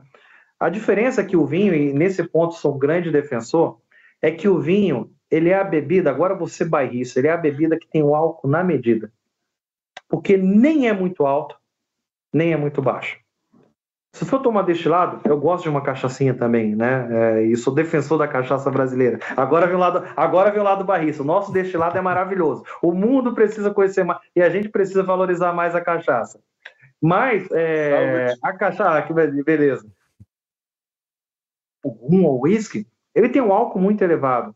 Então, a chance de você se embebedar e se intoxicar né, com, com o álcool de um destilado é muito maior do que o vinho. O vinho ele tem uma média ali entre 12% a 14% de álcool, né? E esse é um ponto na medida para realmente é, você tomar uma taça, né? É, ou no jantar, ou no almoço, e ficar bem, terminar o seu prato, terminar a sua comida, terminar uma reunião e estar tranquilo, né? Qual o problema que eu falei? Por que, que ela tem. Por que, que eu falei que ela tem álcool na medida? Se for muito baixo o álcool, como por exemplo a cerveja, você não percebe. E aí você vai tomando, vai tomando, vai tomando, vai tomando, vai tomando, vai tomando, vai tomando, e quando você vai ver, já tomou álcool demais, né? Então o vinho ele tem essa possibilidade. É, isso aí é o toque de Deus, né? É a parte divina. Né? Até nisso, né? Ela, ela é perfeita, né? tá ali o álcool certinho para você tomar bem, se relaxar, é, sem se intoxicar. Outros pontos positivos em relação a, ao vinho. O vinho, ele é, a grosso modo, um alimento. Ele é tratado como, como bebida, porque é realmente também uma bebida alcoólica, mas se a gente for analisar na estrutura do vinho, ele é um alimento, porque ele tem uma série de, de vitaminas né, e de substâncias que fazem, que consumidas moderadamente, fazem muito bem à saúde. Né? É, tanto se fala sobre resveratrol, sobre uh, antocianos, né, que são substâncias que estão na, na casca da uva, principalmente, que é o principal para o vinho, que elas favorecem a ser anti-inflamatório, é, ajudar no controle de colesterol, ajudar no emagrecimento. O vinho, ele por ser rico em taninos, né, o, o tanino ele é digestivo, então, diferentemente de outras bebidas que empapuçam, o vinho ele ajuda na digestão, né? Uh, isso só para começar. Então, nós temos aí várias coisas no vinho é, que favorecem muito a saúde, né? Desde emagrecimento, a proteção do coração, é, a manter um hábito saudável, né? Bebido moderadamente, que outras bebidas não têm. Até o consumo médio brasileiro, que falou de dois foi para três, é um consumo bem moderado, né? Moderado até demais. é que mais uma coisa, né? É, eu sempre falo isso, estatística é um problema sério, né? Eu comi um frango, você não comeu nenhum, média meio frango para cada um, né? É, nós temos um país muito diverso. Se você for pegar o Rio Grande do Sul, São Paulo, principalmente, ou mesmo estatísticas é, de consumo de vinho muito maiores, por exemplo, do que o Acre, né, do que Rondônia, do que Piauí, do que Pernambuco, ou mesmo do que esse Espírito Santo, por exemplo. Né? É, nós temos uma, uma discrepância muito grande. Então, a média é 3 litros, né? É, mas a gente pode crescer muito mais, né? Nós temos países realmente consumidores de vinho em que o vinho, em que o vinho é um hábito, né? Como o nosso é de tomar café, por exemplo, que o consumo médio per capita bate 17, bate 20, bate 22 é, litros per capita por ano, né? É, para não ir muito longe, nossos vizinhos irmãos aqui, os argentinos, consomem muito vinho. Se não me engano, está em torno de 17 é, litros por, é, per capita. Isso é, é muito, é, é quase é, oito vezes mais né, do que o sete vezes mais do que o, o brasileiro consome, né? Em média. Em média, em média. E, Augusto, eu queria saber, né, também. É... Eu vou fazer uma pergunta bairrista, já que você é Vai, bairrista, vem, vem. né? E aí, como é que é o consumo aí de, do, do campineiro aí? O campineiro toma muito vinho?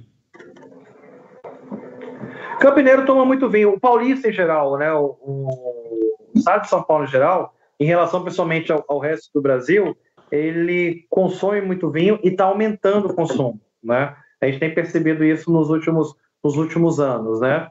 É... E, e Campinas tem bons restaurantes também. Alguns precisam trabalhar mais com vinho, alguns são meio resistentes, mas é, tem, um, tem um consumo bem, bem interessante sim de vinho. Tanto tem que a Zahil, que é a importadora que eu trabalho, é, resolveu abrir a primeira loja fora de São Paulo, né? A gente só tem basicamente. Hoje nós temos três lojas. É, no, no Itaim Bibi, em São Paulo, né? Abrimos agora em abril é, em Campinas, né? Ali próximo do shopping Guatemi, na, na José Bonifácio, e temos agora uma no Paraná, né? É, o fato de ter vindo para o interior e de ter decidido é, abrir é, uma loja para o consumidor final é exatamente pelo, pelo aumento da procura, pelo aumento da demanda é, do paulista, né, é, e do interior de São Paulo é, no consumo de vinho. Eu, eu também queria saber, Augusto, é, como, é, como é que eu, que eu ia te perguntar isso mesmo? Puxa vida, isso acontece Continue a ligação, quando, sua ligação é. é. muito importante para nós. Isso, isso, isso, acontece de vez em quando, viu, Augusto? Às vezes eu vou falar, mas. É. Esqueceu? Posso eu... emendar uma pergunta, então? Vai, vai, emenda, emenda.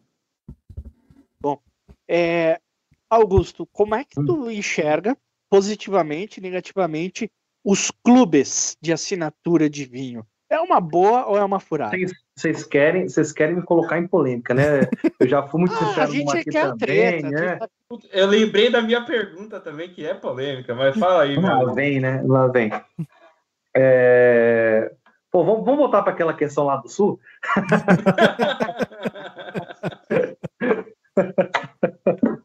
Não, não, brin é brinca, brincadeira, brincadeira, gente. É, Não, eu acho, eu acho legal, assim, brincadeiras à parte, né? É, o clube de vinhos, ele é uma boa, uma boa ferramenta para você fazer com que as pessoas experimentem, né? Mais tipos de vinhos. A minha crítica à grande maioria dos clubes de vinhos, mas eu entendo que isso é uma questão de mercado também, acabam sempre pegando o mesmo estilo de vinho. E a desculpa sempre é a mesma. Ah, se eu mudo o estilo, o cliente não quer. O cliente reclama, né? Uh, mas eu acho que a, a, tendência de um clube de vinhos, de um bom clube de vinhos, né? Isso eu vejo que tem que ter um trabalho do clube, tá? É, não só entre os famosos do Brasil, da, de algumas marcas, mas tem muitos clubes regionais, tá? Tem muitas cidades e tem muitas lojas. Aqui no interior de São Paulo tem várias que o cara faz um clube de vinhos para a cidade, né? Mas eu, eu, eu insisto na tecla que é importante você saber educar seu cliente e experimentar coisas diferentes. Então, para mim, a minha crítica hoje que vai para os clubes do vinho é que poderiam ser mais ecléticos. Ele poderia proporcionar experiências é, para que o cliente dele proporcione e fale assim, não, a ideia nossa é isso, né? É, você tem um clube de vinhos X, Y, Z, que é para sempre o mesmo tipo de vinho, você vai sempre tomar a mesma coisa, mas eu estou te oferecendo um outro aqui que é um caminho, né? E nisso, quem tem, quem tem feito um bom trabalho, só fazendo um paralelo, né? Que não é um clube de vinho, mas acaba sendo, se for reparar, um clube de vinho. São as confrarias, né? Você tem hoje no Pode Brasil... citar nomes aí, por favor. Hã? Pode citar Não, aqui, nomes. aqui é que eu vou falar muito de Campinas, né? Mas eu sei que é, é, no Brasil todo tem muitas pessoas que se reúnem e formam grupos de confrarias. Assim como faz de cachimbo, de se reunir, de experimentar, né? As pessoas se reúnem para provar vinhos, né?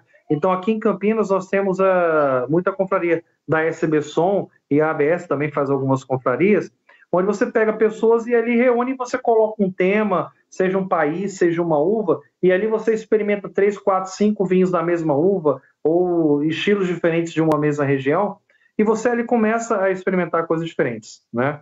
Então, eu acho positivo, voltando à questão do clube, eu acho positivo, eu acho válido, é de uma maneira comercial, uma maneira de você divulgar mais os vinhos, seja da loja, seja da importadora, seja da empresa, é, mas eu acho que poderia ser mais eclético, porque a tendência é você encontrar muitos clubes parecidos, sabe? É muito clube só focado num estilo de vinho, o que para quem quer aprender ou adentrar no mundo do vinho acaba não sendo legal. E é por isso que as pessoas geralmente entram num clube de vinho e saem depois de um pouco tempo, porque começa a ver que é tudo mais do mesmo, né? Se talvez se fosse um pouco mais eclético, né? E, e mostrasse para o cliente, olha, a nossa proposta é essa. Você vai estar entrando no clube em que você vai conhecer regiões novas, vai desbravar estilos diferentes, e essa é a nossa proposta. Quer? É esse o padrão. Eu acho que você estaria fazendo um, um bem maior, tanto para ele, porque você vai estar instigando, e a consumir coisas diferentes também. E é, uma, e, é, e é uma coisa complicada também, porque eu vejo, se você assim como o tabaco, se eu, se eu falar com uma pessoa iniciante no tabaco, eu vou indicar algumas coisas primeiro, depois outras. Depois que a pessoa evoluiu um, dois anos, de repente ela entra em outras. E daí, sei lá, com três, quatro anos, o cara já vai estar, tá, já vai ter passado quase por tudo e vai ter a capacidade de escolher o que mais gostou. Você entra num clube de vinho no meio do caminho, às vezes cai no teu, na tua mesa um vinho bom, mas que você não vai saber apreciar, não vai saber é, entender o vinho, né? Isso sim, é que nem eu fazer um clube do tabaco e entregar um tabaco lataqueado, estourando pro cara, iniciante, na primeira vez é. que ele pega para fumar, não vai dar certo. É, o que acontece hoje muito nos clubes do, do, país, mas eu entendo e vou contar um caso de um cliente meu, tá? Que tem clube de vinhos, né? Os clubes hoje no país são muito mais focados com valores. Então, você tem um clube é, popular, um clube custo-benefício para quem está começando, e isso de uma maneira geral, tá? e um clube mais especial, intermediário, mas é tudo focado em valor. E aí, dentro desses valores, você vai ver, acaba sendo sempre o mesmo estilinho de vinho. Que uma hora ou outra, se você está começando a tomar vinho agora, você vai se enjoar. Você fala, caramba, é sempre a mesma coisa, né? É, mas, por outro lado, eu entendo, eu tenho um cliente meu é, de Ribeirão Preto, que ele tem um clube de vinhos que faz muito sucesso, e ele falou comigo que o dia que ele colocou um vinho do Porto no clube dele, entre as duas garrafas que ele mandou, foi o mês que ele mais teve dor de cabeça, do nego telefonando, reclamando, de por que, que mandou isso aqui, de por que, que entregou, e não quer esse vinho tal. Então, assim, eu entendo comercialmente que é, é um desafio. Mas eu acho que se alguém, se a pessoa quer se diferenciar no mercado, ela tem que inovar, ela tem que fazer um, um algo mais profissional. E talvez um clube de vinhos mais eclético for, é, seja mais interessante, principalmente para quem quer é, desbravar esse universo, né? Perfeito. E outra pergunta que eu queria fazer, Augusto, que agora eu lembrei, é, ah, lá vem. é não, aquela política lá de né, pagar rolha no, no restaurante, lá na pizzaria, né? Você acha que é uma, é uma boa saída, talvez, para a pessoa que vai numa pizzaria que às vezes a, a, pizza é boa, muito boa, mas a carta de vinhas não é tão interessante? É, você acha uma coisa interessante? Com isso? certeza, com certeza. Primeiro é... explica o que é pagar rolha, né? Ah. Aqui em São Paulo, não sei como é que é, se é aí, como é que chamam aí no, no sul, tá? É, mas aqui é assim, em São assim, Paulo, assim. É rolha também? É, paga rolha. Paga rolha, tá. Então, beleza. Eu pensei que era outro nome. Já falei, caramba, será que é, é outro nome lá? Mas para quem não sabe, paga rolha é você vai no restaurante, leva o seu próprio vinho, e aí você paga uma taxa para o restaurante por você estar consumindo o seu vinho lá. Tá? É, é comum, né? Muito lugar ter. E é uma coisa válida e eu acho muito boa, né? Tanto para o restaurante, que vai atrair um público que vai é, também estar tá consumindo lá nele, tá? E tanto para você que às vezes tem um vinho especial, um vinho diferente que não tem na carta, como você falou, e que é um, sei lá, um aniversário, é, sabe? É um, é um casamento e você quer tomar um vinho mais especial que você sabe que não vai ter ali no restaurante. A minha crítica para a rolha, e é uma crítica muito voltada aqui para minha região, é que há um, um grande número de restaurantes que acabam fazendo uma, uma competição que mais atrapalham do que ajudam a propagar a cultura do vinho, que é a famosa rolha free, né? Aqui em Campinas tem muito restaurante que aí fala, nossa, Augusto tá mercenário, tá capitalista, tá reclamando que estão deixando levar vinho de graça para o restaurante. Eu estou reclamando, sim, né? Eu acho que se você, como comerciante, né, você tem, é, olhando o lado do dono de restaurante, você tem um cliente que está ali o tempo todo, que é teu cliente assíduo, que tá, que é, sabe, que é comprometido, está ali todo final de semana, ou vem sempre, consome. Você de vez em quando fazer um agrado para ele, de falar assim, não, hoje você não, essa garrafa que você trouxe aí, não, relaxa, hoje você não paga rolha, tudo bem. Mas há um grande lugares que não querem cobrar rolha nunca, nunca. E isso é um desserviço. Primeiro porque assim, você está oferecendo serviço. O teu garçom não está ali de graça. Ele está servindo a mesa, né? Tem lavagem de taça, tem possibilidade de quebrar a taça. E aí você não vai cobrar o serviço que você está prestando, você está dando um tiro no pé, né? Então, é, a minha crítica não é nem a cobrança de rolha, é a não cobrança de rolha. Se você leva um vinho para o restaurante, você, o restaurante tem que cobrar rolha sim, né? Salvo exceções. A não cobrança tem que ser a exceção, não a regra, né? É, mas eu porque estimula o consumo, né? Eu já tive caso de clientes que estão começando a trabalhar com vinho agora, dele falar assim na mesa: Nossa, você veio aqui, tomou vinho, e só porque você está tomando vinho, a outra mesa resolveu pegar vinho, a outra mesa resolveu pegar vinho e a outra resolveu pegar vinho também. Então, é, quanto mais mesas consumindo vinho no restaurante, é melhor. Tá? É melhor para o consumo, é melhor para a propagação. Acho que respondi ou não? Respondeu, respondeu. respondeu. respondeu. Posso encaixar mais uma pergunta, Trau? Não querendo ser. Pode, né, pode, pode. Eu tenho uma curiosidade técnica aqui quanto ao consumo do vinho. é, é um produto orgânico ali, ele oxida quando aberto, tudo mais. É, qual é o ideal para o consumo do vinho? Eu compro para consumir em casa, sozinho, para experimentar. Não vou beber uma garrafa inteira, né? Eventualmente posso, mas não é o indicado, né? Eu consumir a É. garrafa inteira. Eu posso consumir ali um copo, uma taça por dia e deixando ele guardado, qual seria a melhor maneira? Isso no final o vinho vai estar insonso, vai estar muito oxidado, vai estar ruim. Como é que funciona essa questão? Vamos lá, sem ser purista, né? Porque se for perguntar manual acadêmico, fala que é para você abrir e tomar a garrafa, né? É, eu imagino Mas- que sim, né? Porque vai ser o, o vinho ali na fresco, na, na melhor qualidade, né? Mas- Vou falar de, vou falar de, de, de experiências de, de teste. Você pode ter em casa um, uma, um aparelhinho simples chamado é, Vacuvan, né? Ou bomba, né? De bomba de ar, né?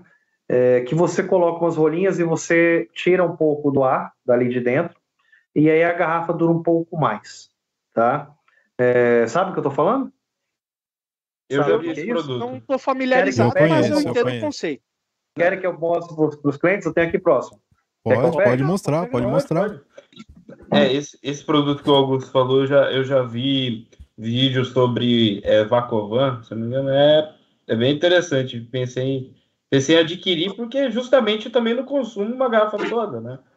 Porque também ah, aí. gosto, gente, ah, Trau. Não, é, até consumo, mas não é a Olha, se proposta, for um vinho né? do Porto, cara, o vinho do Porto Não, é, é, do- difícil vinho abrir do uma Porto. garrafa e não beber toda. Não, né? é, vinho do Porto é, é covardia, né, cara? Para não demorar muito, eu não encontrei a rolha, mas eu encontrei o aparelho. Tá? É, é isso aqui. Aí você tem uma rolha. é, eu não demorei muito, porque se eu fosse procurar aí na gaveta agora. É, tem uma rolinha de borracha, geralmente, que você coloca na- no lugar da rolha. Você vai puxar o ar. E aí você tem uma, uma salva né, do vinho por mais tempo. Né? Mas, de toda forma, o que, que eu recomendo? Tá? é, vinhos tintos, em média, consumir no máximo aí dois dias. Tá? Abriu, abriu hoje, hoje é terça-feira, né? Então consome aí no máximo até, até quinta, tá? E vinhos brancos, vinhos brancos, por incrível que pareça, pela experiência que eu já tive aqui de alguns vinhos em casa, acabam durando um pouco mais, tá? Em, em regra geral. Não é, não é sempre 100%, mas regra geral acaba durando um pouco mais. Então dá para consumir aí até uns três dias, tá? É, mas não é bom passar muito disso. Tipo, não é como uísque, ou como destilado, ou como vinho do Porto. Você pode deixar aí é, um mês aberto, né? Consumir um mês e meio. Porto Tawny, como esse aqui que eu estou consumindo, né? E aos pouquinhos. É, vinho, tenta consumir em prazo aí de dois, três dias no máximo, tá?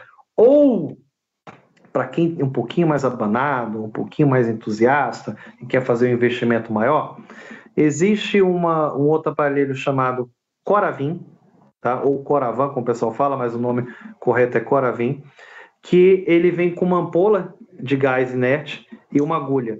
E ele você tira o vinho é, sem tirar a rolha. Você espeta a agulha e aí conforme você vai saindo o vinho, ele vai introjetando gás no lugar do oxigênio. Né? Então, se você tem um Coravin, você consegue pegar uma garrafa e consumir ela em um ano, um ano e meio, né? Em casa, vou lá, vou tirar uma tacinha, guardei na minha adega. Aí tirei mais uma tacinha semana que vem, guardei na minha adega, né? Você consegue ter uma durabilidade, mas é um produto caro, o gás é caro. Não é recomendado você fazer isso com vinho de 50, 100 reais. Se é para você fazer com aquele vinho de 800, de mil, que você tem guardado e quer tomar ele a conta gotas, né? Para ele, ele não acabar, não acabar nunca, né? Ou demorar a acabar, né? Ó, interessante, eu não É. sabia que existia isso. Cara, muito legal. muito Sim, mas é um investimento aí de pelo menos R$ 1.500, mais uns cento e poucos reais por, por ampola Por de gás. Mas, tá? mas quem vai tomar um Petrus, por exemplo, que não é um vinho barato, acho que vale a pena o investimento, né? Ah, com certeza. e, e esse aparelho mais simples que você mostrou é, é um aparelho caro também, Augusto? Não, isso aqui você encontra no Mercado Livre até por alguns aparelhos por 45, 50 reais, um conjunto com duas rolhas, né? Legal. Então, esse aqui é um produto que você pode ter em casa é, e consumir. Uma outra dica para quem não tem e quer tomar o vinho com mais vezes, isso eu, eu já cheguei a fazer aqui em casa, mas não muito, tá? É, tem as garrafas de, de 375 né, de meia garrafa, né? Aquela menorzinha que seria meia 375 ml, e tem a de 187 que é cada vez mais raras. Eu tenho colegas que era muito comum de ter algumas garrafinhas dessa que eles lavavam e guardavam. Então, quando abriam um vinho, tomava lá uma taça, em vez de guardar na própria garrafa, ele jogava na de 375 para ficar fechava com, com a rosca mesmo e guardava. Porque qual é a ideia? Tem menos ar, né? Então tá no, no vidro inteiro, ali tem menos contato de oxigênio, então você guarda na geladeira. É uma boa saída. Então, se você tiver é, uma facilidade de encontrar garrafa de meia, né, também, ou de 187 ml, que é a menorzinha, que seria exatamente uma taça, né?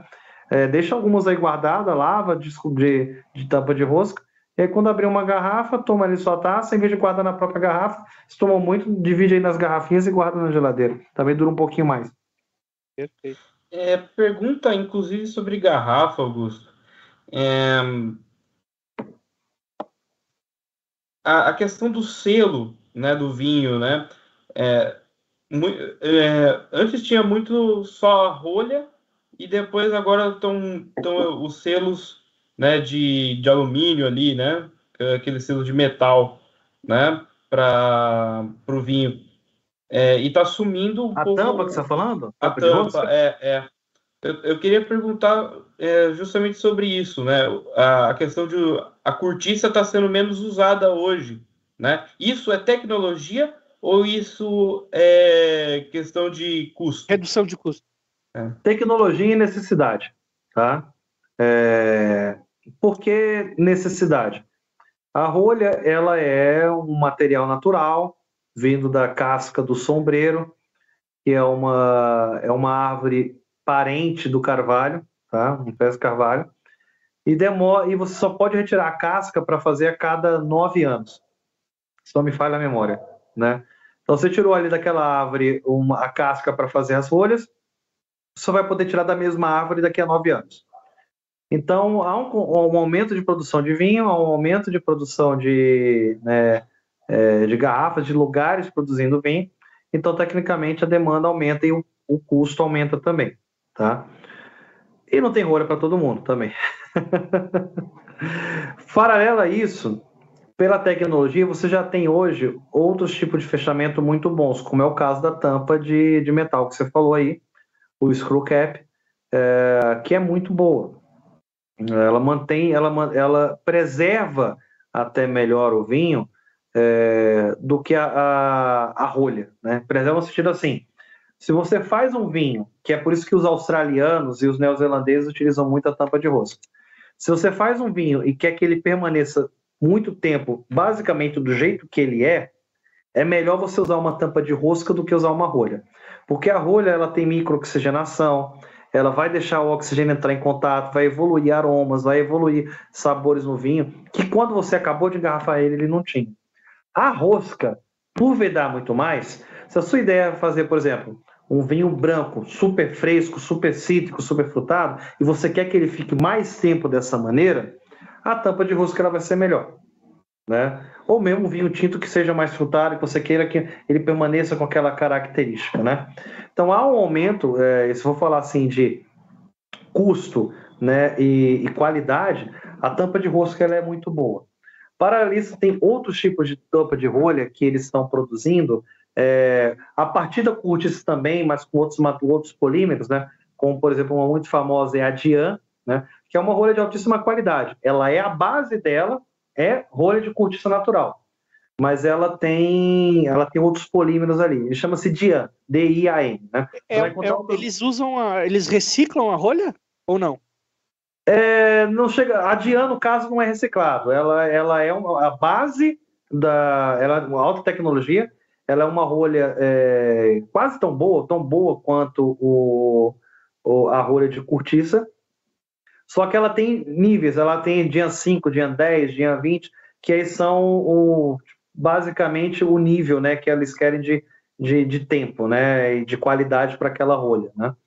E ela é a base de, de, de cortiça natural, mas ela tem outros polímeros. E ali é alta tecnologia. E aí ela temos é... rolha de peça só com e temos rolha de péssima qualidade, que é a de, a de borracha, a de plástico. Hoje você está em desuso, mas você ainda encontra muito produtor ainda usando ela.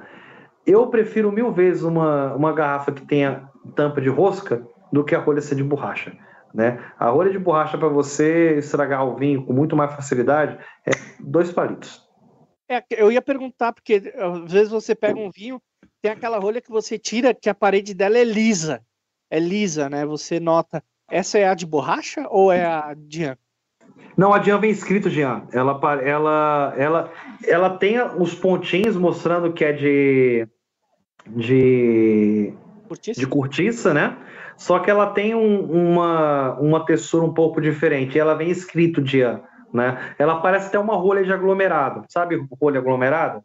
Uhum. Também é boa também, seja para vinhos com super... Se eu vou fazer vinhos mais baratos, você não quer pegar uma de rolha maciça, a rolha de aglomerado também é, é boa, né? Agora a rolha de borracha não.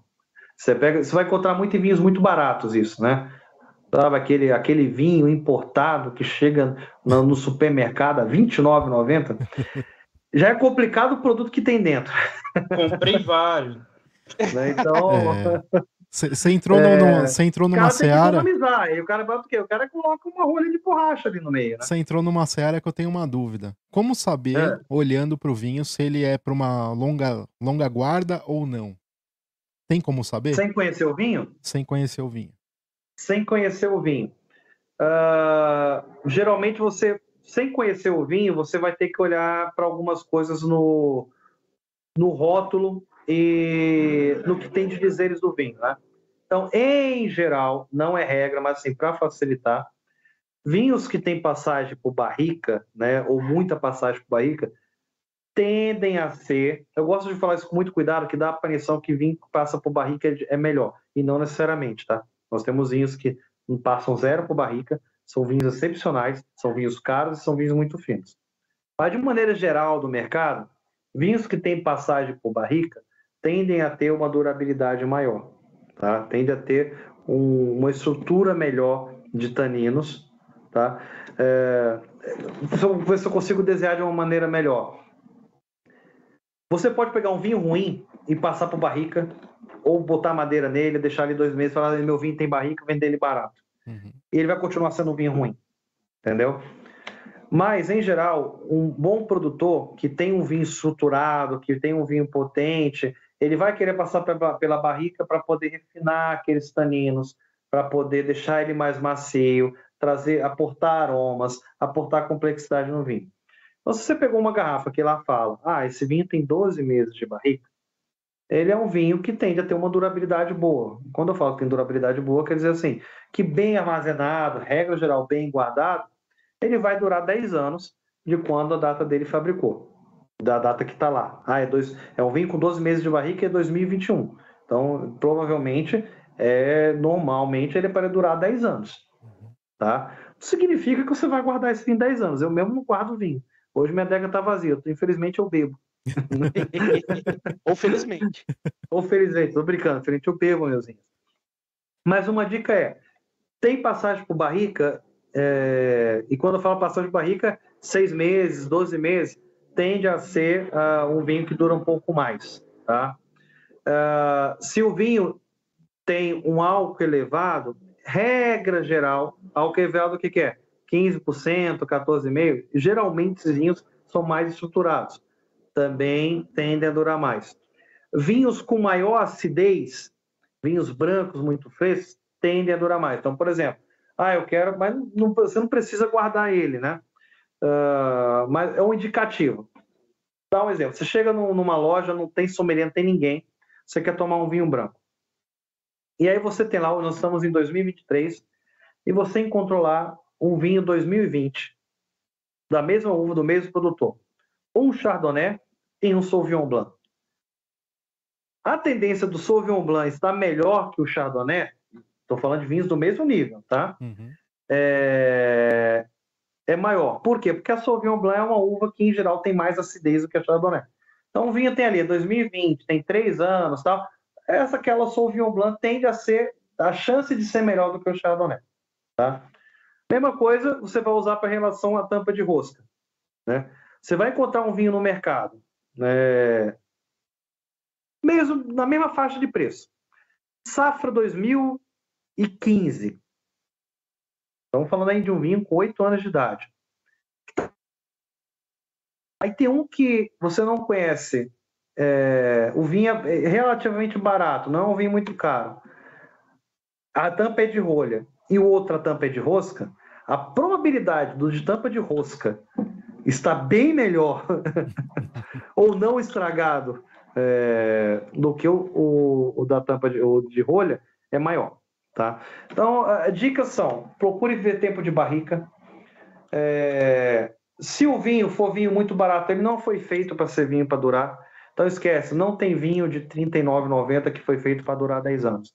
Vinho de R$ 39,90, de R$ 49,90 para você consumir o mais rápido possível. Ah, mas fala que a validade é indeterminada. Não vai te fazer mal. Vai virar um vinagre, um né? Vai virar um vinagre. Oxidado, é, vai estar um vinho oxidado, tudo, mas não vai te fazer mal. Mas não vai estar tá bom, né? Sim. Então a validade é determinada por conta disso, né? É, mas não vai estar, tá, não vai estar tá legal. Então, vinho barato que dura não tem, tá? Vinho de 39, 49, 59 reais, ele é um vinho que foi feito para consumir ali é, em torno de 3 anos de fabricação, média, 3, 4 anos. Na verdade, se a gente for parar para pensar, 60% do vinho vendido no Brasil, em lojas, tudo, estão nessa zona aí do agrião de, de 40 até 80 reais, vamos colocar assim, né? E a imensa maioria desses vinhos são vinhos para você consumir aí estourando cinco anos. Ah, Augusto, quer dizer então que eu tenho um vinho aqui que tem mais de cinco anos, ele vai estar tá ruim? Não necessariamente, não tem como saber até antes de abrir o vinho. Pode ser que ele seja maravilhoso. Eu já tomei vinhos que eram para durar cinco anos, tomamos com, com 15 anos o vinho estava excelente. Mas isso é raridade, né? No processo natural não seria isso, né? Então a dica é, não guarda vinho não, né? Assim, ainda mais se for vinho barato, é para você consumir ele logo, tá bom? O, o, o, o Brian que se vire depois com o tempo, não quero nem saber, eu vou continuar perguntando porque o papo tá bom. É, essa história de enterrar só, só uma, uma pausa de você fazer a pergunta. É, apareceu algum hate aí, algum, ou alguém saiu xingando aí porque eu falei que eu falei de, ah, de produtor brasileiro? Nossa, nossa audiência é high level, entendeu? Ah, high level, tá. É high level, né? E não, mas ó, eu, gostaria, assistir... eu gostaria de voltar na, na, na questão que é assim. É, eu não estou criticando o produto brasileiro, tá? Eu não estou criticando o, o produtor em geral é, brasileiro. Estou apenas criticando uma questão de mercado, realmente. É, é mais uma situação... palavra, mas basicamente o que eu quis falar é, infelizmente nós temos muito, a gente poderia estar hoje melhor, eu falo isso com dor no coração, porque quem me conhece sabe que eu durante muitos anos, é, ainda sou um defensor do produto brasileiro, mas eu acho que alguns caminhos não foram, principalmente escolhas do produtor brasileiro, nos últimos anos não foram legais. E eu queria voltar nesse assunto para citar dois exemplos de coisas que a gente poderia fazer melhor e não faz. Eu acho que há uma falta de união muito grande. Deveria se ter uma união maior entre os produtores para melhorar condições, para chegar junto aos políticos e exigir que o imposto seja menor, que facilite. A gente sabe que a produção no Brasil é mais cara, então, olha, vamos facilitar para que a gente produza aqui no Brasil um vinho de qualidade que não seja tão caro. E você não vê isso, você vê o contrário. Sim. um movimento a. É mais uma conjuntura, atrás. né? Da, da, é. Do que o produtor, aquele produtor específico ou aquele produtor específico.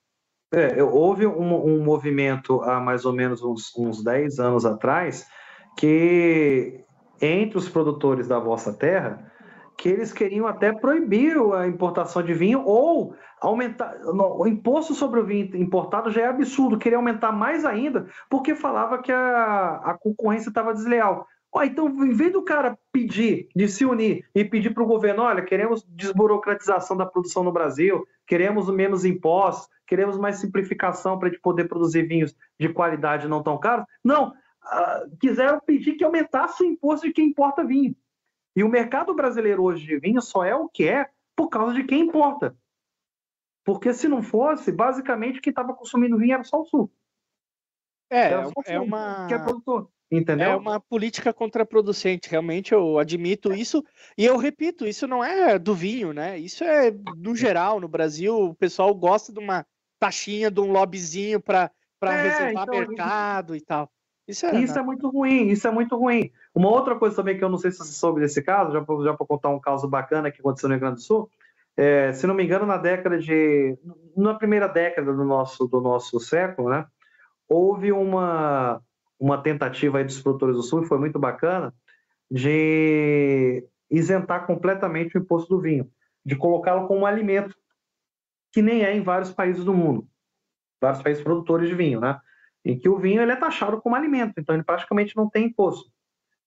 E estava quase tudo certo e foi, de, é, foi derrubado isso na, na, na Câmara do Rio Grande do Sul. Chuta por quem? Ah, melhor nós não falar. Não, melhor não falar. Não, chuta, chuta quem fez o lobby e pediu para derrubar que ah. era absurdo não cobrar imposto de vinho. Alguma vinícola aí. Não, produtor de leite. Ah. O produtor de leite gaúcho fez lobby e derrubou a possibilidade do próprio produtor gaúcho de fazer vinho com leite. Como se o cara fosse beber vinho não fosse beber leite, né? É, exatamente. Mas você é. viu? Tá, tá, entendendo como as coisas são meio absurdas aqui no Brasil? Completamente absurdo, completamente absurdo. Você vê, você vê uma indústria que não tem nada a ver com o negócio, revoltada e fazendo lobby para não deixar que uma outra indústria de produção brasileira é, tenha benesse. É, é, é complicado. Ó, eu, mas eu queria fazer uma pergunta voltando para a guarda. Vamos lá. Tá feito, tá feito a parte aqui, a gente, a gente entendeu completamente, não teve nenhum hate aqui. Eu acho que todo mundo é, é que eu, eu te entendo, também, Augusto, a gente, também às vezes a gente fala uma dele. coisa. às vezes a gente fala uma coisa, o pessoal entende outra, né? Mas tá entendido. É, voltando para a guarda, aqui tem um pessoal que gosta de enterrar as garrafas de vinho que, que tu acha dessa prática? É, faz alguma diferença na guarda? É, é útil para alguma coisa ou é só pirraça? É bom para o marketing, né? Não, assim, vamos lá. É, tem a parte do marketing também, mas isso é uma, é uma cópia de alguns. Cópia que eu digo no bom sentido, tá? É, no passado, tá? E quando eu falo passado, é passado mesmo, tá? É, nos primórdios da produção do vinho, se enterravam as garrafas, se enterravam os vasos de argila, porque a, a oscilação térmica debaixo da terra é menor do que em cima. Então era muito mais fácil para você manter, ainda num ambiente que não tinha refrigeração, as coisas, você manter uh, os produtos, uh, os vasos de argila enterrados com vinho ou as garrafas, porque ali você ter uma oscilação menor de temperatura, e aí você poderia é, fazer com que o vinho evoluísse de maneira melhor, tá? E mais recentemente, você tem aí já. Isso estou falando coisa de, de 3 mil anos atrás, tá? 2 mil anos atrás. Mas também na Idade Média havia muito essa prática também, já que veio dos romanos, que veio é, dali do leste europeu, né? E até também do Oriente Médio, de enterrar garrafas, tudo para realmente ter essa questão de de, de constância de temperatura. E recentemente, alguns produtores na Europa têm feito isso em resgate a uma tradição.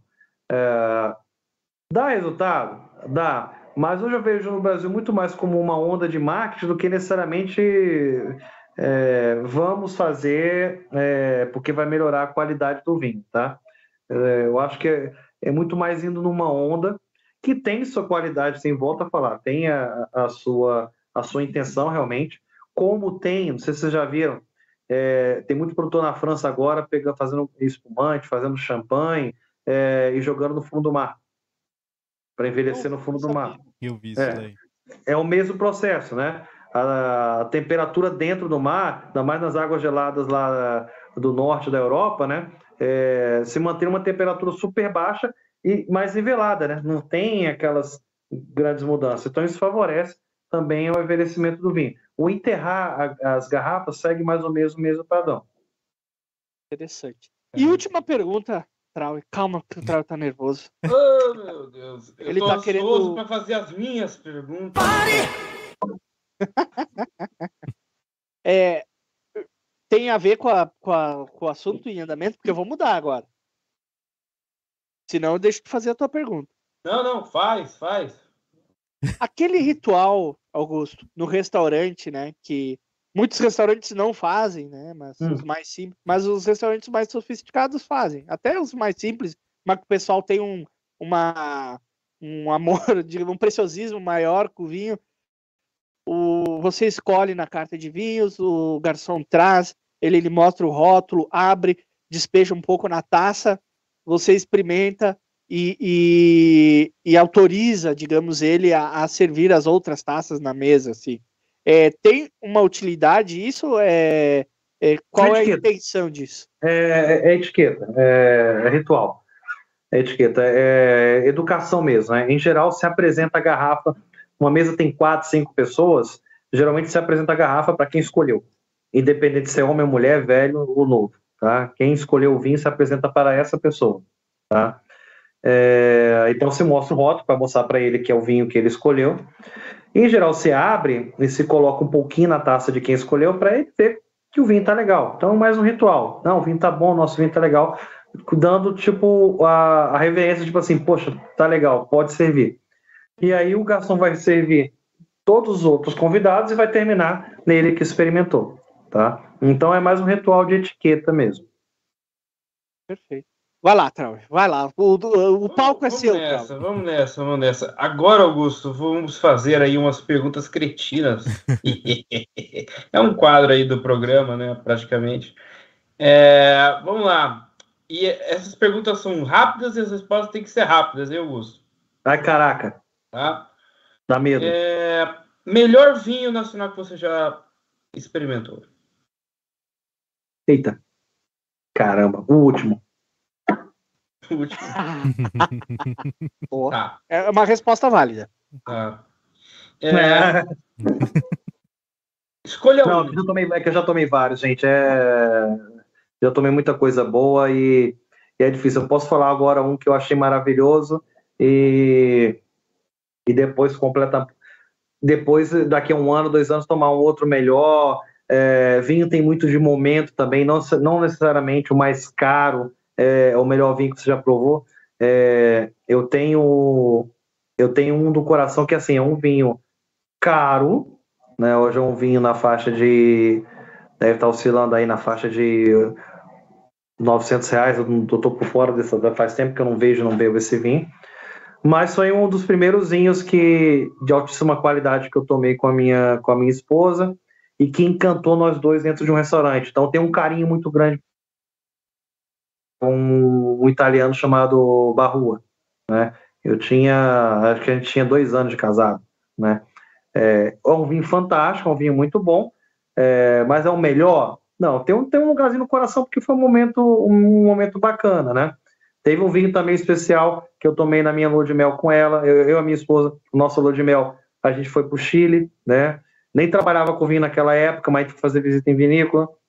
Então eu tomei um grande vinho que naquela época eu nem entendia muito, né, direito. Eu, como falei, eu era bebedor, mas não tinha é, tinha litragem, mas não tinha conhecimento técnico. Mas é, foi o El Principal, que é um vinho do chileno também muito icônico também, é, e que tem pelo o, o, ambiente, pelo local, pelo momento que eu estava tomando, né? É, eu já tomei também um que é para mim é um, um clássico. Eu tomei um um Grand Cru Classé de Bordeaux, 1990, que esse talvez seja o melhor vinho que eu tomei na minha vida. Se eu falar hoje, né? Oh. Mas é, eu tomei ele em 2000 e 2013, 14, eu tomei ele, ele já estava com 90, 10, 20, estava com 25 anos, 23 anos, ele era 1990, né? 1990 foi um grande ano em Bordeaux, é, ele era um Premier Grand Cru Classé, eu não vou me recordar agora o nome né, de cabeça, mas estava simplesmente divino. Então, se eu for falar um vinho, pronto, foi esse. o melhor certo. vinho que eu já tomei. E isso lembrando que eu perguntei o melhor vinho nacional. Você falou três importados, mas está tudo certo. ah, você falou nacional? É, é, nacional. Eu não escutei, sério, não foi maldade. Não foi e, maldade. E eu Gente, falei, não, não, não peguem ódio de mim. Não foi maldade. Eu não escutei você falando nacional. Então, sério. Então, então, então, eu vou refazer a pergunta, mas não, não conta história, Augusto. Só fala, só. Tá? Eu entendi que você perguntou qual o melhor vinho que eu tomei na não, minha vida. Não. E aí, pô, aí você me recordou meu casamento, meu de mel. É. Você recordou o momento de restaurante com a minha é esposa. É lindo, ah, tá vendo? Ah, tá querendo marcar ponto com a patroa aí. É. Tá vendo o que você um fez? Um beijo ó. pra Gleica que tá nos assistindo aí, né? Mas, ó, eu vou refazer a pergunta. Tá. Melhor vinho nacional que você já provou? Um Geller 2004. Uh, conhece Geller? Eu não. Não. Tô perguntando pro Gaúcho. Eu não, não conheço. É uma, é uma vinícola, é uma vinícola pequena aí da, do Sul, a gente tomou entre amigos, é um blend de, de cinco uvas, a gente tomou, ele já estava com 16 anos de idade, se não me engano, ele era 2004, foi agora em 2019, se não me engano, 2020, e estava e tava realmente incrível. Tem outros que eu gosto muito, mas esse eu posso falar que me surpreendeu, que eu não esperava tanto uh, para um vinho, um vinho antigo assim, é, brasileiro com 18 anos, sei lá, 16 anos de idade. É, se você tivesse que escolher entre um, um vídeo de produção nacional ou internacional, qual que seria? Depende. Depende. Não, tô colocando a sua escolha. Ah, assim, geral, a escolha. Ah, eu não sei o que quer. Você quer um vinho nacional ou quer um vinho importado? É isso? É. é. Pra se eu tiro mais certo aí no se eu não soubesse aí no importado. Certo. Agora eu vou fazer. Agora, se você falasse, se eu soubesse, depende da ocasião. Tá. Depende. Agora eu vou fazer uma pergunta um pouco mais fechada aí. Tá. tá? É, vamos supor que aconteceu alguma coisa aí que até o fim da sua vida, Augusto, você teria que é, beber apenas um vinho, um rótulo, né? Que vinho seria esse? Apenas esse vinho, nada mais. A cara do Augusto é muito boa. Que vida triste. Só um vinho só.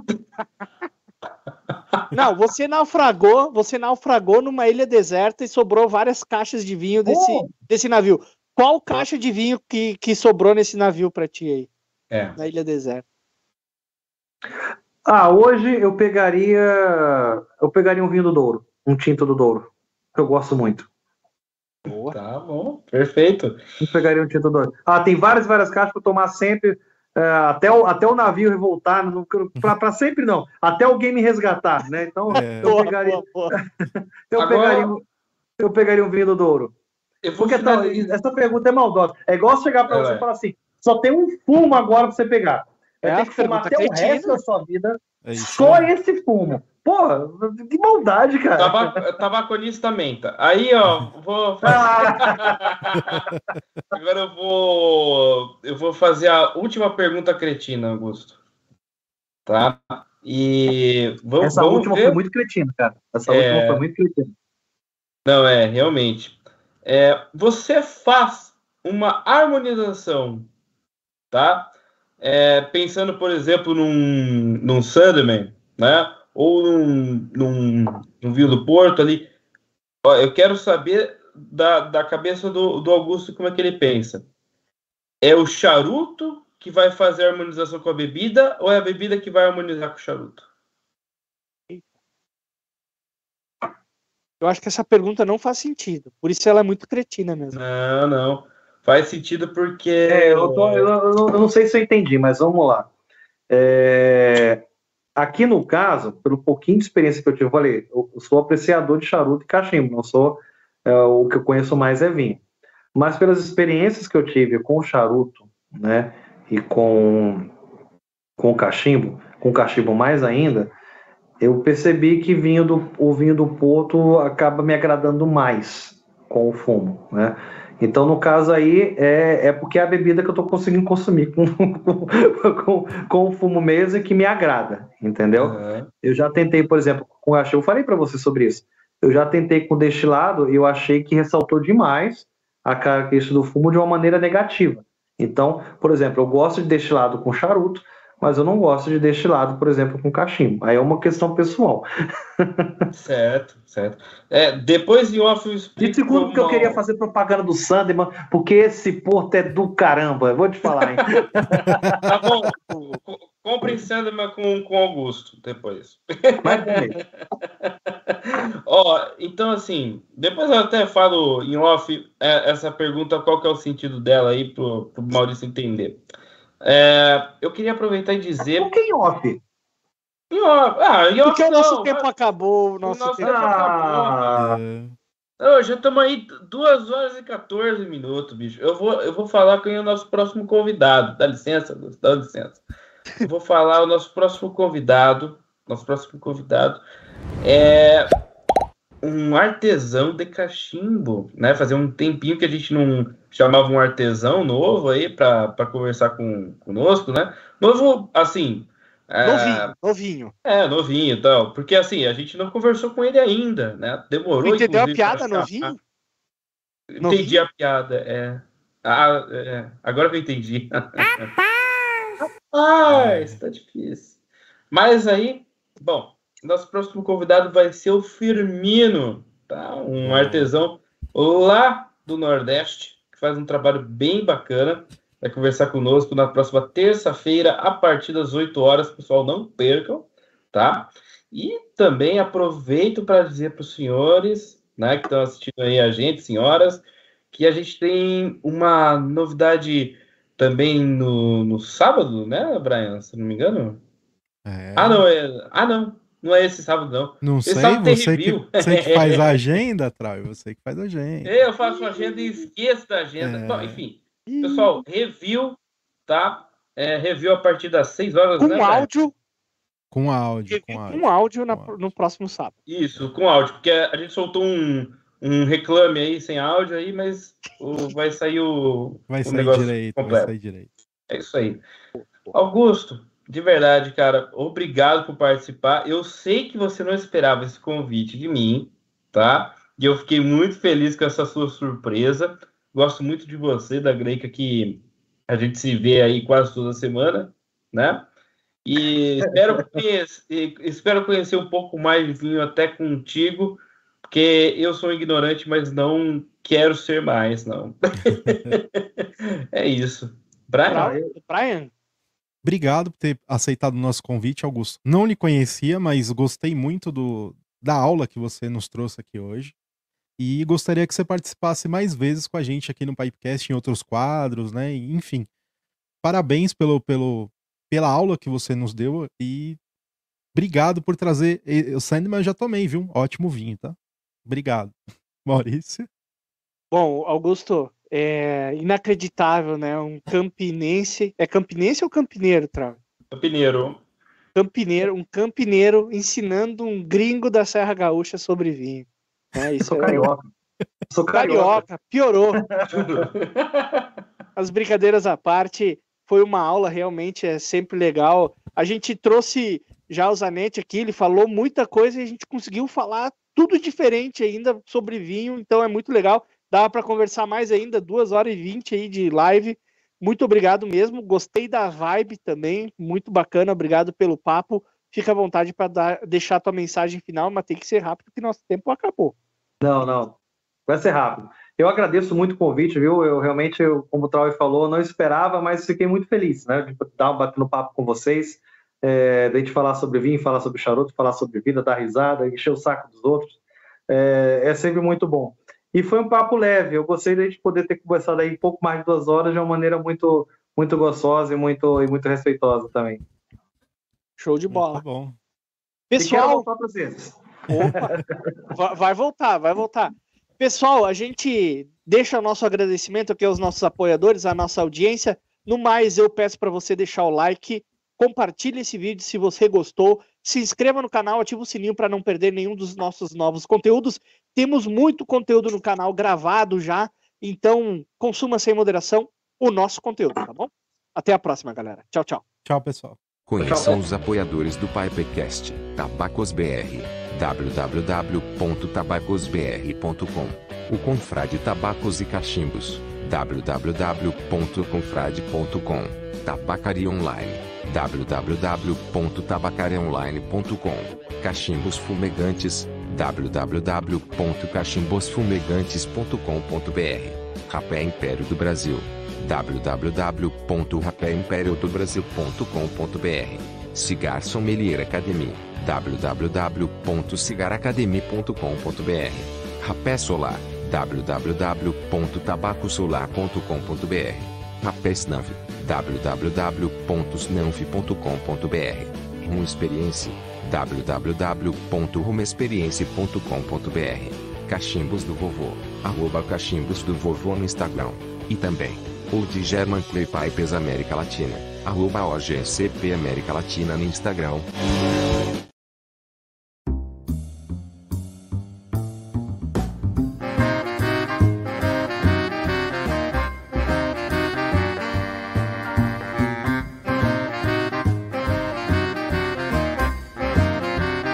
Pipecast.